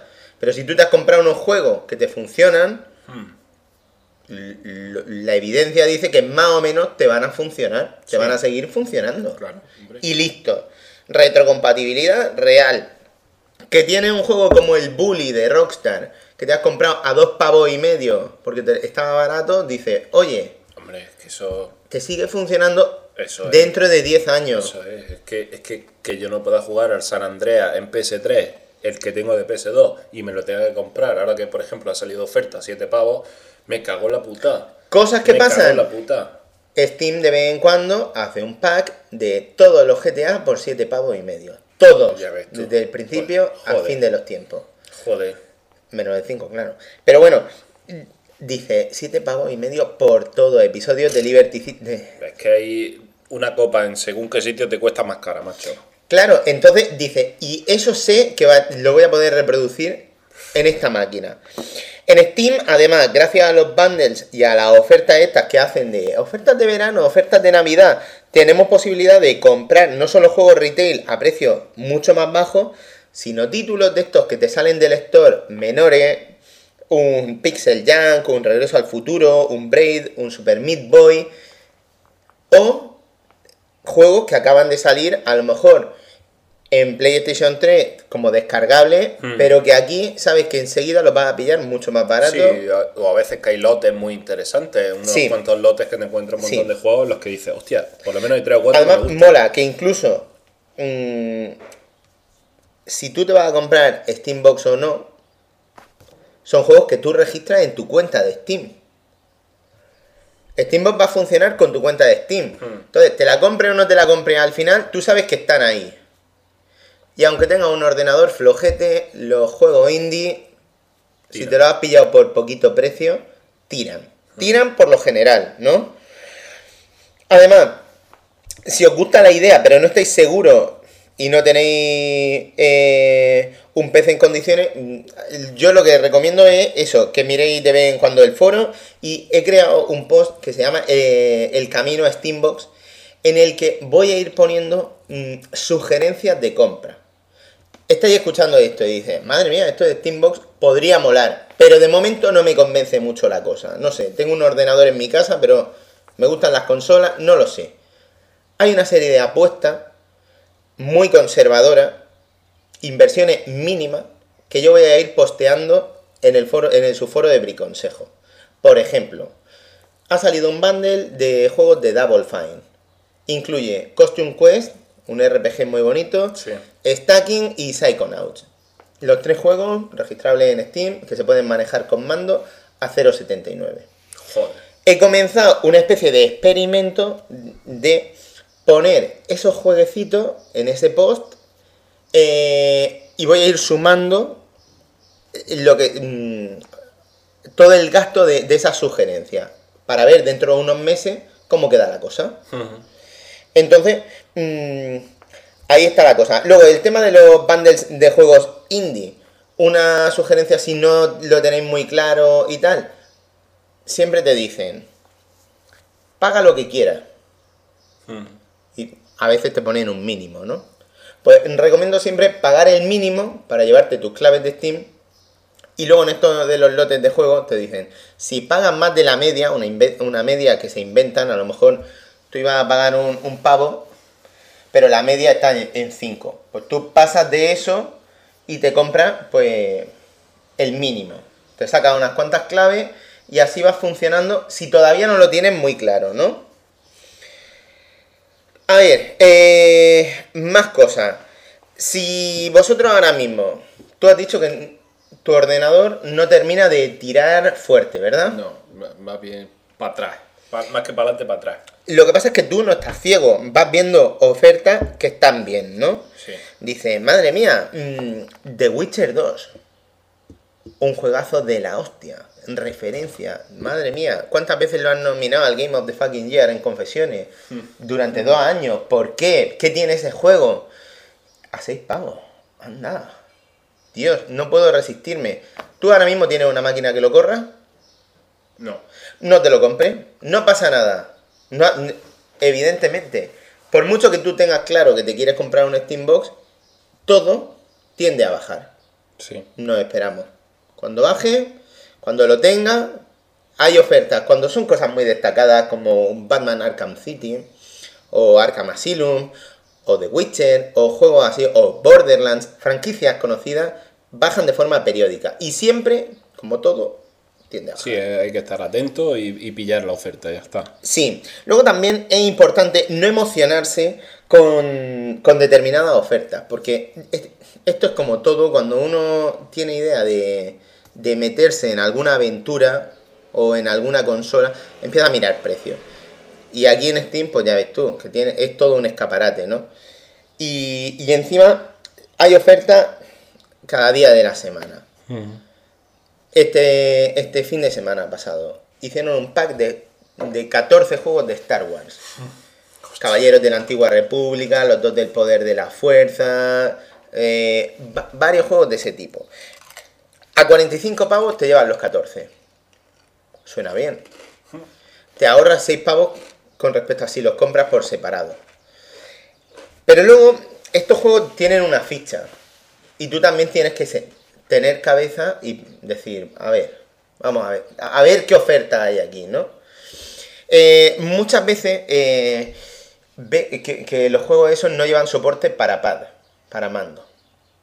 Uf. Y dice, vamos a ver, si yo lo que quiero es hacerme una biblioteca de juegos chulos para jugarlo en mi salón, mm, en mi salón estoy en el sofá y en el sofá utilizo un mando.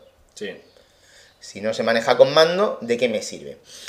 Luego, mm, hay juegos que, que puede pasar como en el pack este de Star Wars, que tienen eh, soporte parcial para controlador.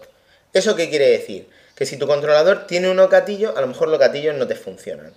O que hay que hacer alguna triquiñuela para que el soporte esté ahí.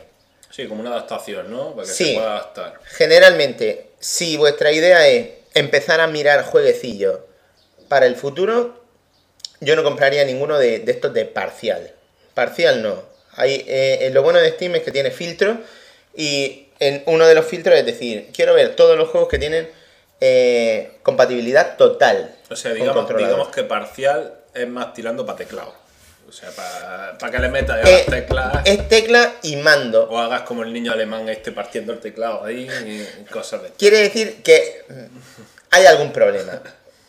Eh, compatibilidad total quiere decir que no, que, que es como una consola. Vale. Entonces, eso hay que tenerlo claro, ¿no? Parcial, mm, sospechoso. Sí. Entonces, bueno, eh, son, son. Yo lo que veo es que, a ver, a lo mejor, de hecho, ahora estoy hablando de esto y digo, madre mía, el Pablo este está loco. Eh, si no tiene, si todavía esto no ha salido, ¿por qué alguien querría empezar a hacerse con una biblioteca de juegos para, para esto? Pues a ver, por un motivo claro. Estos son cosas que tú ahora mismo en tu ordenador las puedes usar. Sí. Estas son cosas que si al final mm, no te convence lo que presenta Valve. Siempre tienes la opción de cuando te compre un ordenador, te compre un portátil o lo que sea, de sacarte un HDMI, enchufárselo a la tele Y a y, y esto mismo lo puedes hacer ya.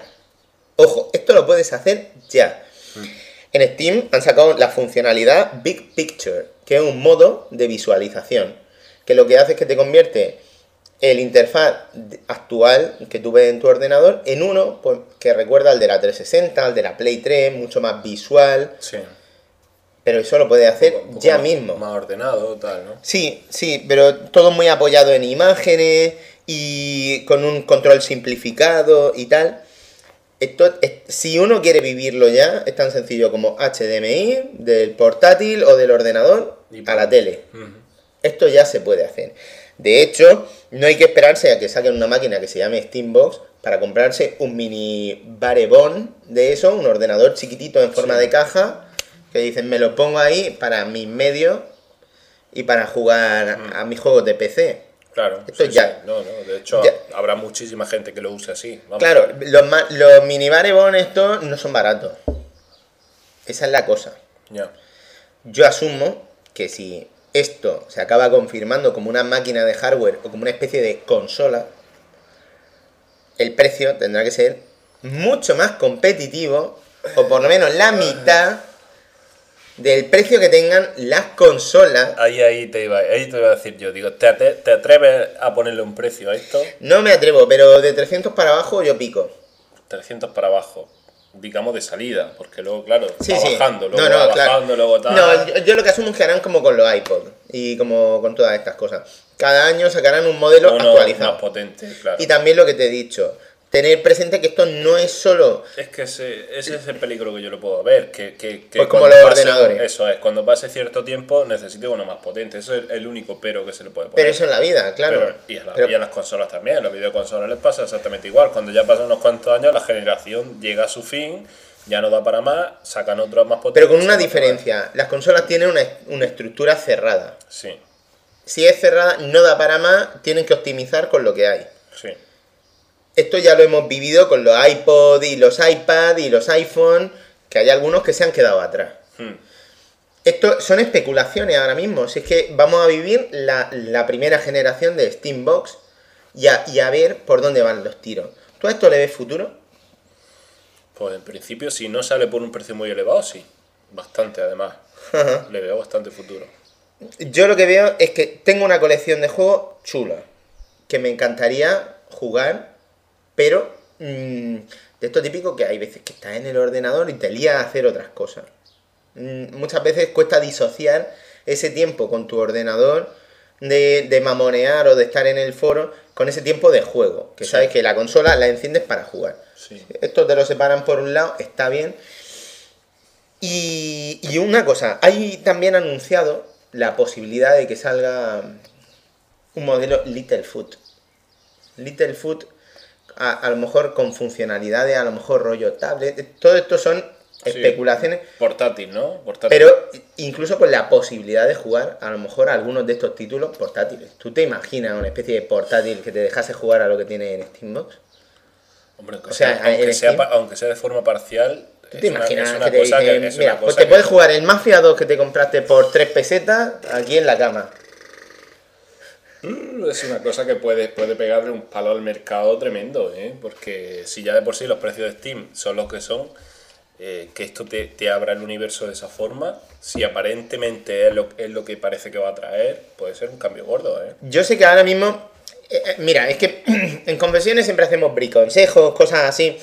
En, realidad esto ha sido como plantar las cartas sobre la mesa. Y en muchos programas lo que hacen es que hacen el debate ellos.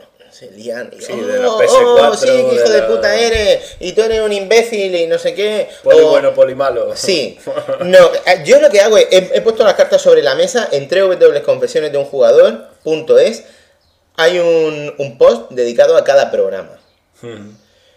Por comentar este tema, por comentar también el programa. Vamos a poner un incentivo a la gente. Además, por, por decir, me meto, esto me gusta, esto no me gusta, esto es una apoyada. Este debate simplemente por comentar, voy a, poner precisamente el incentivo de un bundle de juego de, eh, de Double Fine registrable en Steam. El Stacking, Costume Quest y Psychonauts. Eh, y si te parece, después de este terreno de fantasía y de lo que todavía no sabemos, vamos a pasar ya a un briconsejo, eso sí, un poquito más práctico y un poquito más tangible.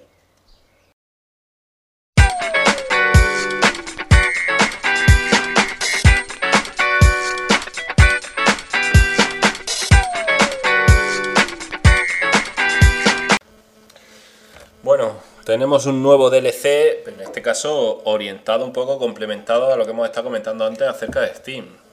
Cuéntanos algo más. a ver, Mira, ¿cómo mm, hemos estado hablando sobre la fantasía, sobre lo que no sabemos, sobre lo que especulamos.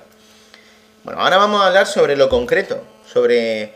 Nosotros tenemos muchos usuarios que, que utilizan Steam de forma regular y hay gente que hay cosas que no las sabe. Eh, también eh, está bien a veces reflexionar un poco sobre, sobre el tema que voy a plantear. Y es que Steam yo lo que he dicho, oh, podría salir Steambox, o cómo me gustan los juegos indie y los bundles y los paquetitos.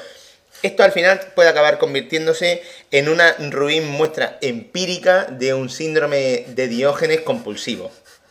Sí, realmente, sobre todo con esos precios de un euro, seis juegos. Pues coño, ahí vamos. Compras compulsivas, ofertas irresistibles, bundles de juegos que hacen que resulte mm, relativamente sencillo tener en pocas semanas, estoy hablando de semanas, una biblioteca de más de 100 títulos así. ¡Pum! ¡Hala! ¿Qué ha pasado? pues, pues básicamente ha pasado Steam. Eh, por eso es necesario a veces llevar un orden para recordar qué juegos tenemos, porque hay, hay veces que incluso como te olvidas o como los paquetes de juegos llevan varios juegos, te puedes olvidar de que tienes un juego y decir, hostia, está barato, Lo compro. vamos a, a recomprar. ¿Qué ha pasado aquí? Y, y- y también está bien en reflexionar sobre a qué título de los que tiene has jugado para no comprar ni cosas repetidas y, y para sacarle partido un poco a lo que tiene. Mira, yo te explico. Tú cuando compras y registras los juegos, Sí. te aparece en el interfaz, en, en una barrita en la izquierda, hay varias configuraciones visuales. La que yo tengo es como una gran lista. Si te lo pones visual, puedes ver la lista, pero con muchos dibujitos. Yo tengo la gran lista. Y la gran lista al final a veces se puede hacer tan infinita si no la ordenas que no ves nada. Y claro, no ves nada. Y cuando no ves, no utiliza. Y se te olvida todo. No, no es, no es práctico. Y claro, entonces, bueno, mira, hay algunos de nuestros oyentes, no sé si Mordor Set, mm, que di- dice, "Es- ahora mismo estamos en crisis, entonces lo que voy a hacer es, voy a coger de forma alfabética los juegos que tengo.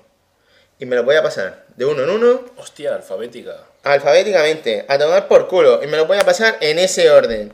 Y dejan un- dos categorías. Una categoría que es juegos terminados, juegos no terminados.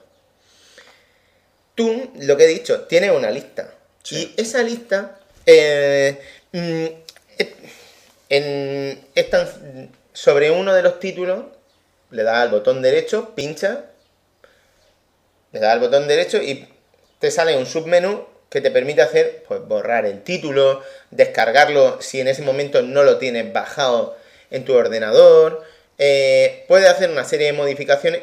Una de las cosas que puedes hacer es asignar categoría. En asignar categoría te dicen, ¿dónde quieres ponerlo? Eh, y te dicen las categorías que tienes. Pero también puedes decir, asignar nueva categoría. Escribe un nombre y lo pone y... Y, y- y, por Sí, ejemplo, el que te dé la gana a ti, vamos. el ejemplo que hemos dicho, hay gente que hace juegos terminados, juegos no terminados. A tomar por saco. Eh, mola una cosa, y es que cada vez que hace este trabajo de asignar categorías, pase lo que pase, con las últimas modificaciones que han hecho en el cliente de, de Steam, estos cambios se quedan reflejados allá donde instale Steam. No es que diga, anda, me he pegado mm, una hora aquí ordenando juegos y asignando categorías, que esto luego lo he perdido si me voy al ordenador de mi novia. No, en el ordenador de tu novia tú te metes en Steam, se sincroniza Y para como tiene que ser. Claro, Como tiene que ser. Esto antes no pasaba. claro. Ahora sí. Eh, pero ¿qué pasa? La- las cosas no suelen ser tan abstractas como... A ver, no suelen ser... Perdón, no suelen ser tan sencillas. Suelen ser bastante más abstractas y complejas. Sobre todo para los que llevamos la dinámica esta de comprar juegos para, para Steam Sí, pues varios años. Eso te iba a decir, digo, en el momento que tengas más de 100 juegos, la putada es ordenarlos. Ya, ya puedes ponerte Claro. muchas etiquetas y muchas cosas que ahí Aquí las llevas jodidas. Hay gente, además, los más viejos del, del lugar han sufrido cuatro o cinco temporadas con eh, ofertas veraniega, invernales, y han pasado por varios anticiclones ya. Me tengo que tapar los ojos para no verlo, ¿no? Claro, mm, yo eso, voy a hacer unas pinceladas ahora de sugerencias. A ver, y vamos a ver estilo, porque aquí cada uno tiene que hacerlo a su manera. Pero sí que es bueno saber que, uno, se pueden ordenar los juegos. Dos, se van a sincronizar en cualquier ordenador. Si tú cambiases por lo que sea de ordenador, todos esos cambios se te quedan. Ajá. Y ahora, pues vamos a ver. A ver, tú. eh, he visto clasificaciones diversas. Hay uno que es por compañía. Hay gente que le gusta ordenarlo así. Por compañías que, ah, pues todos los juegos de 2K Games, de Activision, de Bethesda, de Electronic Arts, de Rockstar, de lo que sea. Mm. Sí, sí, hombre, en mi caso, por ejemplo, que soy muy fan de los de Rockstar, ahí me vendría de cojones, porque ahí los meto todos y sé que ahí es tiro, a, a Son tiro ideas. fijo, a tiro hecho. Yo, a la larga, mm, ordenarlos por compañía, eh, en un principio, puede estar bien cuando son compañías conocidas, pero ¿y qué haces con los Ah, indies? O con los que no sabe Ahí. dónde meter. Desconocido, ¿no? Una idea interesante es, si eres muy fan de una compañía, quedarte con esa compañía. Rockstar, por ejemplo, está bien. Hay gente que lo ordena por género o temática. Por género, por ejemplo, aventura, shooter FPS en primera persona, aventura gráfica, de coche, juegos que puedes jugar en cooperativo, eh, juegos de plataforma, juegos de rol, etcétera, ¿no? Eh, en el tema de temática, veo también que no solo nos, nos estamos refiriendo a género, sino, antes hemos estado hablando, ¿cuántos géneros, de, cuántos juegos de zombies han salido en los últimos años? Montones y montones. Resulta, Fermín, que las circunstancias en la vida te han llevado a ser el mayor fan de estos juegos. Pues tienes tu categoría de juegos de zombies, con tus Dead Island, tus plantas contra zombies, tus Left 4 Dead y la puta con vinagre zombie. ¿eh? Pero también puede ser que seas fan de juegos musicales en los que puedes utilizar tu propia música. Entonces te pone tu Symphony, Turba, Beat Hazard Ultra, temática. Es otra opción complementaria al tema de género, ¿no? Luego están mm, orden práctico. Orden práctico, por ejemplo, son juegos que dice mm, sin empezar. Juegos que no han empezado. No me interesan. O sea, sé de lo que van, pero ni de coña lo toco, ¿no? Sí. Eh, juegos terminados. Próximos juegos que te gustaría tocar. Juegos multijugador. Y juegos free to play. Free to play que suelen estar ahí. Se te mezclan con los tuyos que has comprado. Y al final dices, nada, me los pongo aparte. Free to play. Te voy a decir cuáles son mis categorías. Y luego voy a leer algunas de las categorías de nuestros foreros y oyentes de confesiones de un jugador. Una de las categorías fundamentales, favoritos. Tus juegos de, de cabecera, tus referencias. Los juegos que te gusta jugar una y otra vez y que no- nunca terminas de borrar porque están ahí por si te da el calentón de jugarlos. Favoritos. Títulos de, yo lo llamo arcade. ¿Qué pongo en arcade? Juegos que han salido en PlayStation Network o en Xbox 360. Solamente. Yo tengo Sí. mentalidad de consola y a veces ordeno las cosas en plan consola. ¿Qué pongo ahí? Juegos como The Baconing, Lara Croft y el Guardián de la Luz, o Gatling Gears. Juegos que han salido en PlayStation 3 y Xbox, pero que también tengo aquí y digo, "Tss, aquí, en arcade. Son juegos descargables sencillos. Esto a veces puede mm, generar confusiones con la siguiente categoría, que yo me pongo indie stuff, que es como cosas indie. Pero aquí me suelo poner, sin embargo, más cositas que son de PC. J, cosas que por lo general suelen ser exclusivas de, de compatible, que se pueden manejar mejor con un ratón, como Amnesia, Botanicula o, o de, o Chaos on Deponia. Aquí también podemos meter juegos que han salido en consola, pero yo, por ejemplo, me cuadra más jugarlos con ratón, como Chime, un juego de música y puzzle que se juega muy bien con ratón, Sí. o como World of Goo. Luego, otra categoría que tengo, clásicos de consola, juegos retail que han salido en venta, a la venta, pero también en, en consola, en, en 360, en Play 3 o incluso en Play 2 o Xbox. Juegos como un Deus Ex, un Mirror's Edge y demás, Ajá. en ese sentido. Luego, mm, hay veces que también tengo otra categoría que es sagas. ¿Sagas qué es? Yo me he comprado el paquete de juegos de GTA y tengo ahí todos los GTA. Para no hacer distracción y como aparecen alfabéticamente, en la, en la carpeta saga me pongo toda la saga GTA. Ajá. Me he comprado mm, tres Assassin's Creed. Pues me los pongo en sagas. O tengo Fable 2 y Fable 3. Me los pongo en sagas. Borderlands, Trópico, mm, todo ese rollo. Eh, otra posibilidad. Antes mm, eh, nos hemos reído de no me interesan, ¿no? Sí. La mía se llama Not Now Nor Ever. Ni ahora Ni nunca. Ni nunca. Aquí eh, dice, ¿por qué Pablo tiene juegos que ni ahora ni nunca? Pues generalmente porque en los bundles eso, en los paquetes de juegos, te ponen juegos que te interesan, pero te meten algunos, a lo mejor en mi caso, de estrategia, de, oh, esto es la guerra por Europa del año no sé cuánto. Me la pela. No, no es lo que yo busco para No- relajarme. No, quiero ni verlo, ¿no? Sí, pues ni ahora ni nunca. Esa es mi categoría, ¿no? Ah, ¿Tien- ¿Tiene- ¿Tienes alguna para los que no sabes de qué van? Es decir, no tengo ni puta idea de qué va esto. Eh, generalmente cuando no sé de qué van, lo tengo en la categoría juegos. O sea, ahí un poco al azar, ¿no? eh, A ver, eh, qué- eh, lo último que has pillado, que ahí está. a ver, a ver qué tal. Hmm. Otra categoría que también está eh, es la de mm, juegos de PC.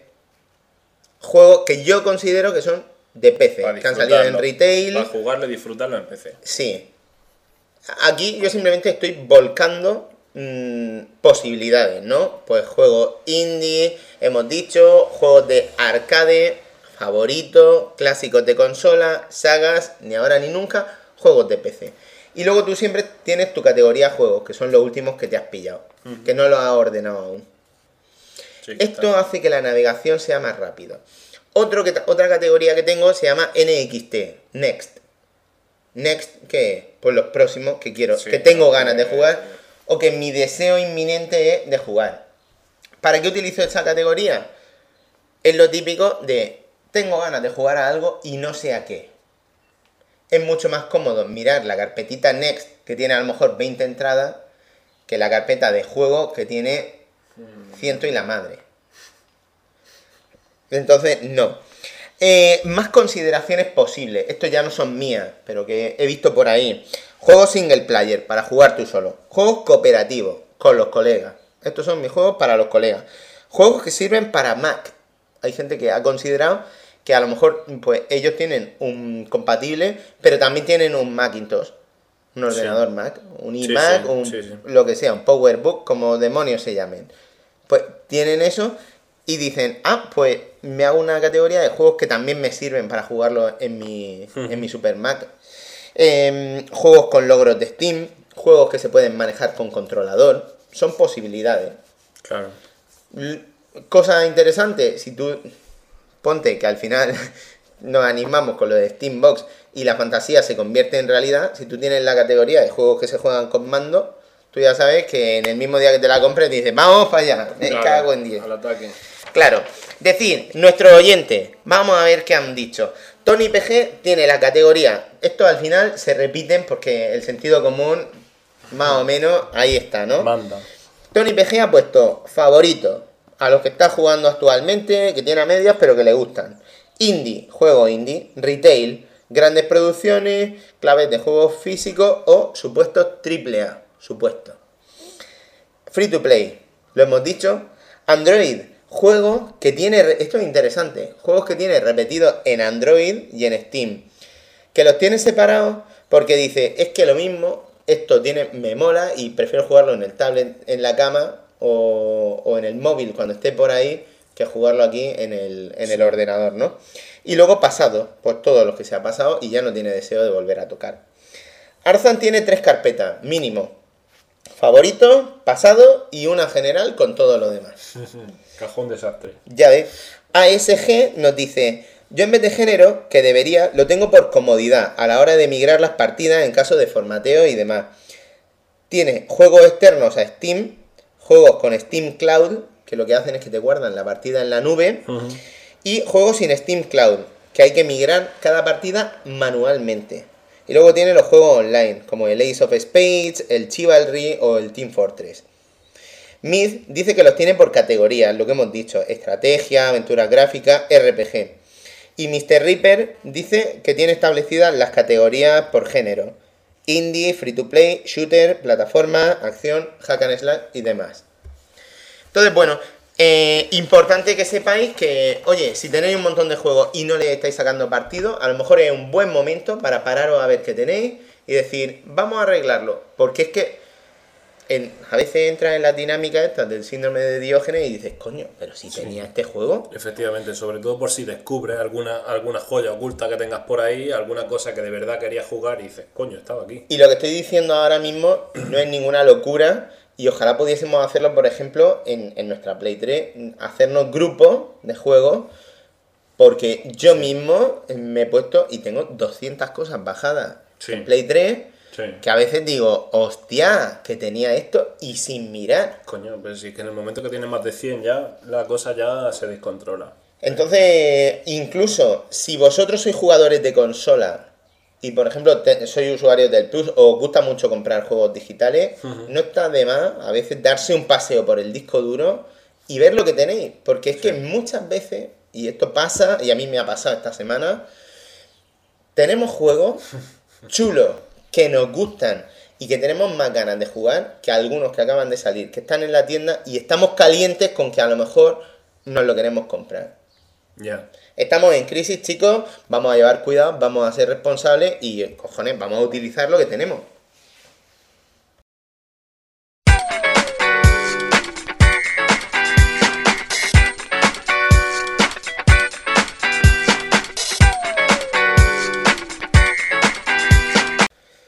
Mía, eh, embriagados de Adlerbrow. Así es como vamos a llamar este episodio de Confesiones de un jugador. Pues sí, hemos, hemos dado cuenta de unas cuantas latas de cerveza de la buena, de cerveza Alhambra marca blanca. Que ha sido de la Eh, Cocen esa del principio del programa. Empezamos con una delicatessen y luego hemos ido tirando de, de granel casi. Pero bueno, cerveza Alhambra de lata, que aunque no es la más exquisita, pero muy buena. De lata, es barata. Bien. Sí.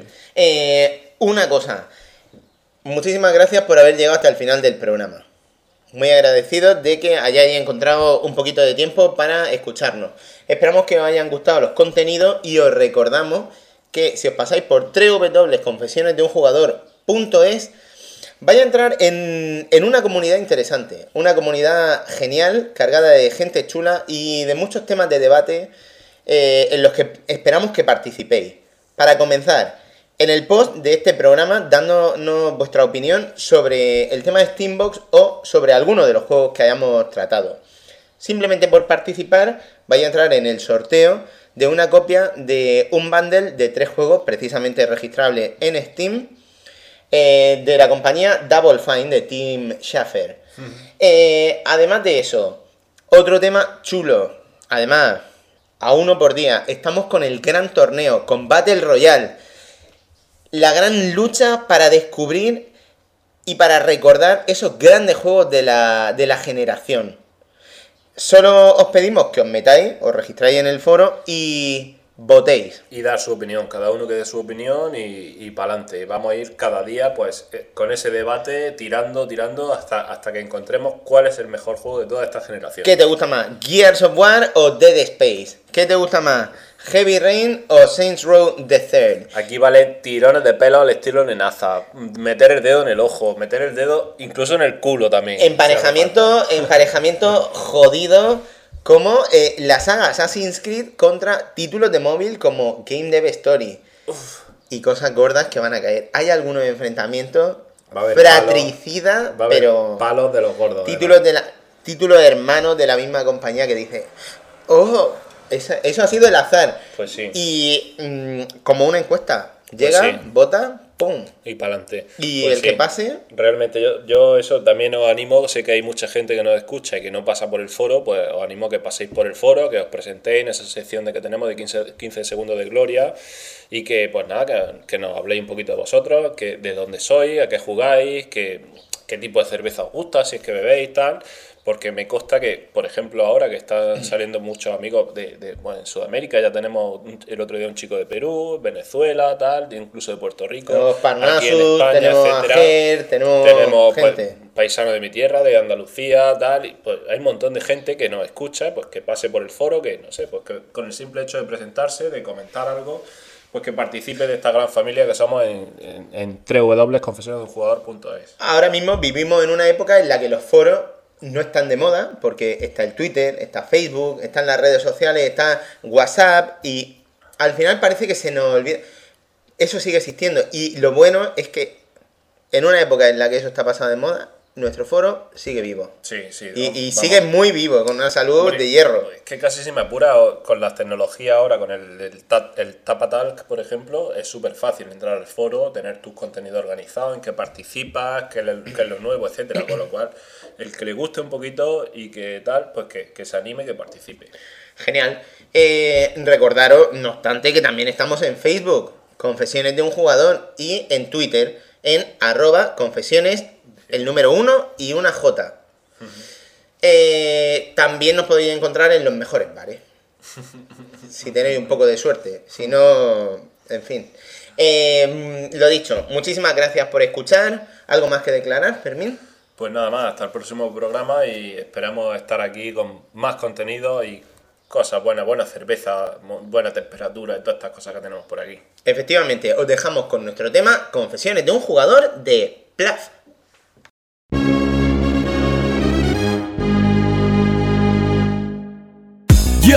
Mi especial dedicación pa' toda mi peña de confesiones de un jugador A dos players, soy un casual gamer, siempre pierda el pro. Me pillé la play por el Blu-ray y no el Killzone. Aquí decimos y aunque sea un juego de coña. Me he pasado el journey, 15 segundos de gloria.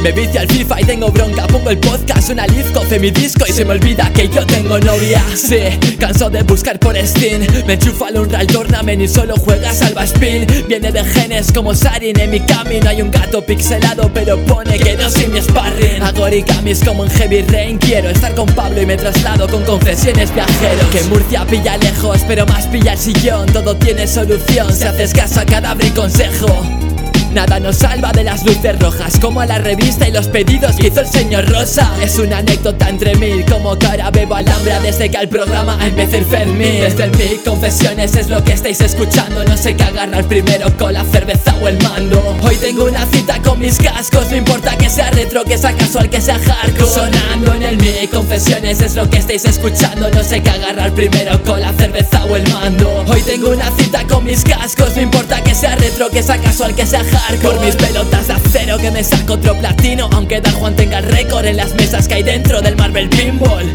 Caja X versus PlayStation Plus ¿Qué más si a Pedro no le llega internet a Perú? Que no, verdad, me más lecciones pa' poder ligar Si no jodes ni con chicas en descarga digital. Ponte el podcast número 69 Machacándote el joystick pasarás a machacarte todo lo que se mueve que los jugones nunca mueren, solo la Dreamcast Que en el club vintage se la recuerde. Tengo plantas que a los zombies muerden Tengo pesadillas sexuales con Catherine cuando me duermen Grabo un domingo de resaca y dono mi mejor canción al grupo de Juega Terapia. En el norte del mapa tengo siempre al cobertizo con reseñas de juegos que atrapan Bilbao por el chicho. Me compré un volante para aprender a conducir. No distingo el GTA del último Need for Speed. Asesinos con la sudadera del Assassin's Creed hacen de Murcia el pueblo fantasma que hay en Silent Hill. Desde mic, confesiones es lo que estáis escuchando. No sé qué agarrar primero con la cerveza o el mando. Hoy tengo una cita con mis cascos. No importa que sea retro, que sea casual, que sea hard Yeah, pa' toda esa peñita que se pasa los juegos al 100% Y para los que no también. Para todos aquellos que son retro y les gusta recordar. O para aquellos que son casual y juegan cuando les da la gana. Y por supuesto para todos los hardcore que se consiguen los platino En un abrir y cerrar de ojos. Se lo quería dedicar a la asociación de confesiones de un jugador Y a toda la peñita que les sigue que son muchos. Yeah. Colmena Studios, desde Oviedo, tío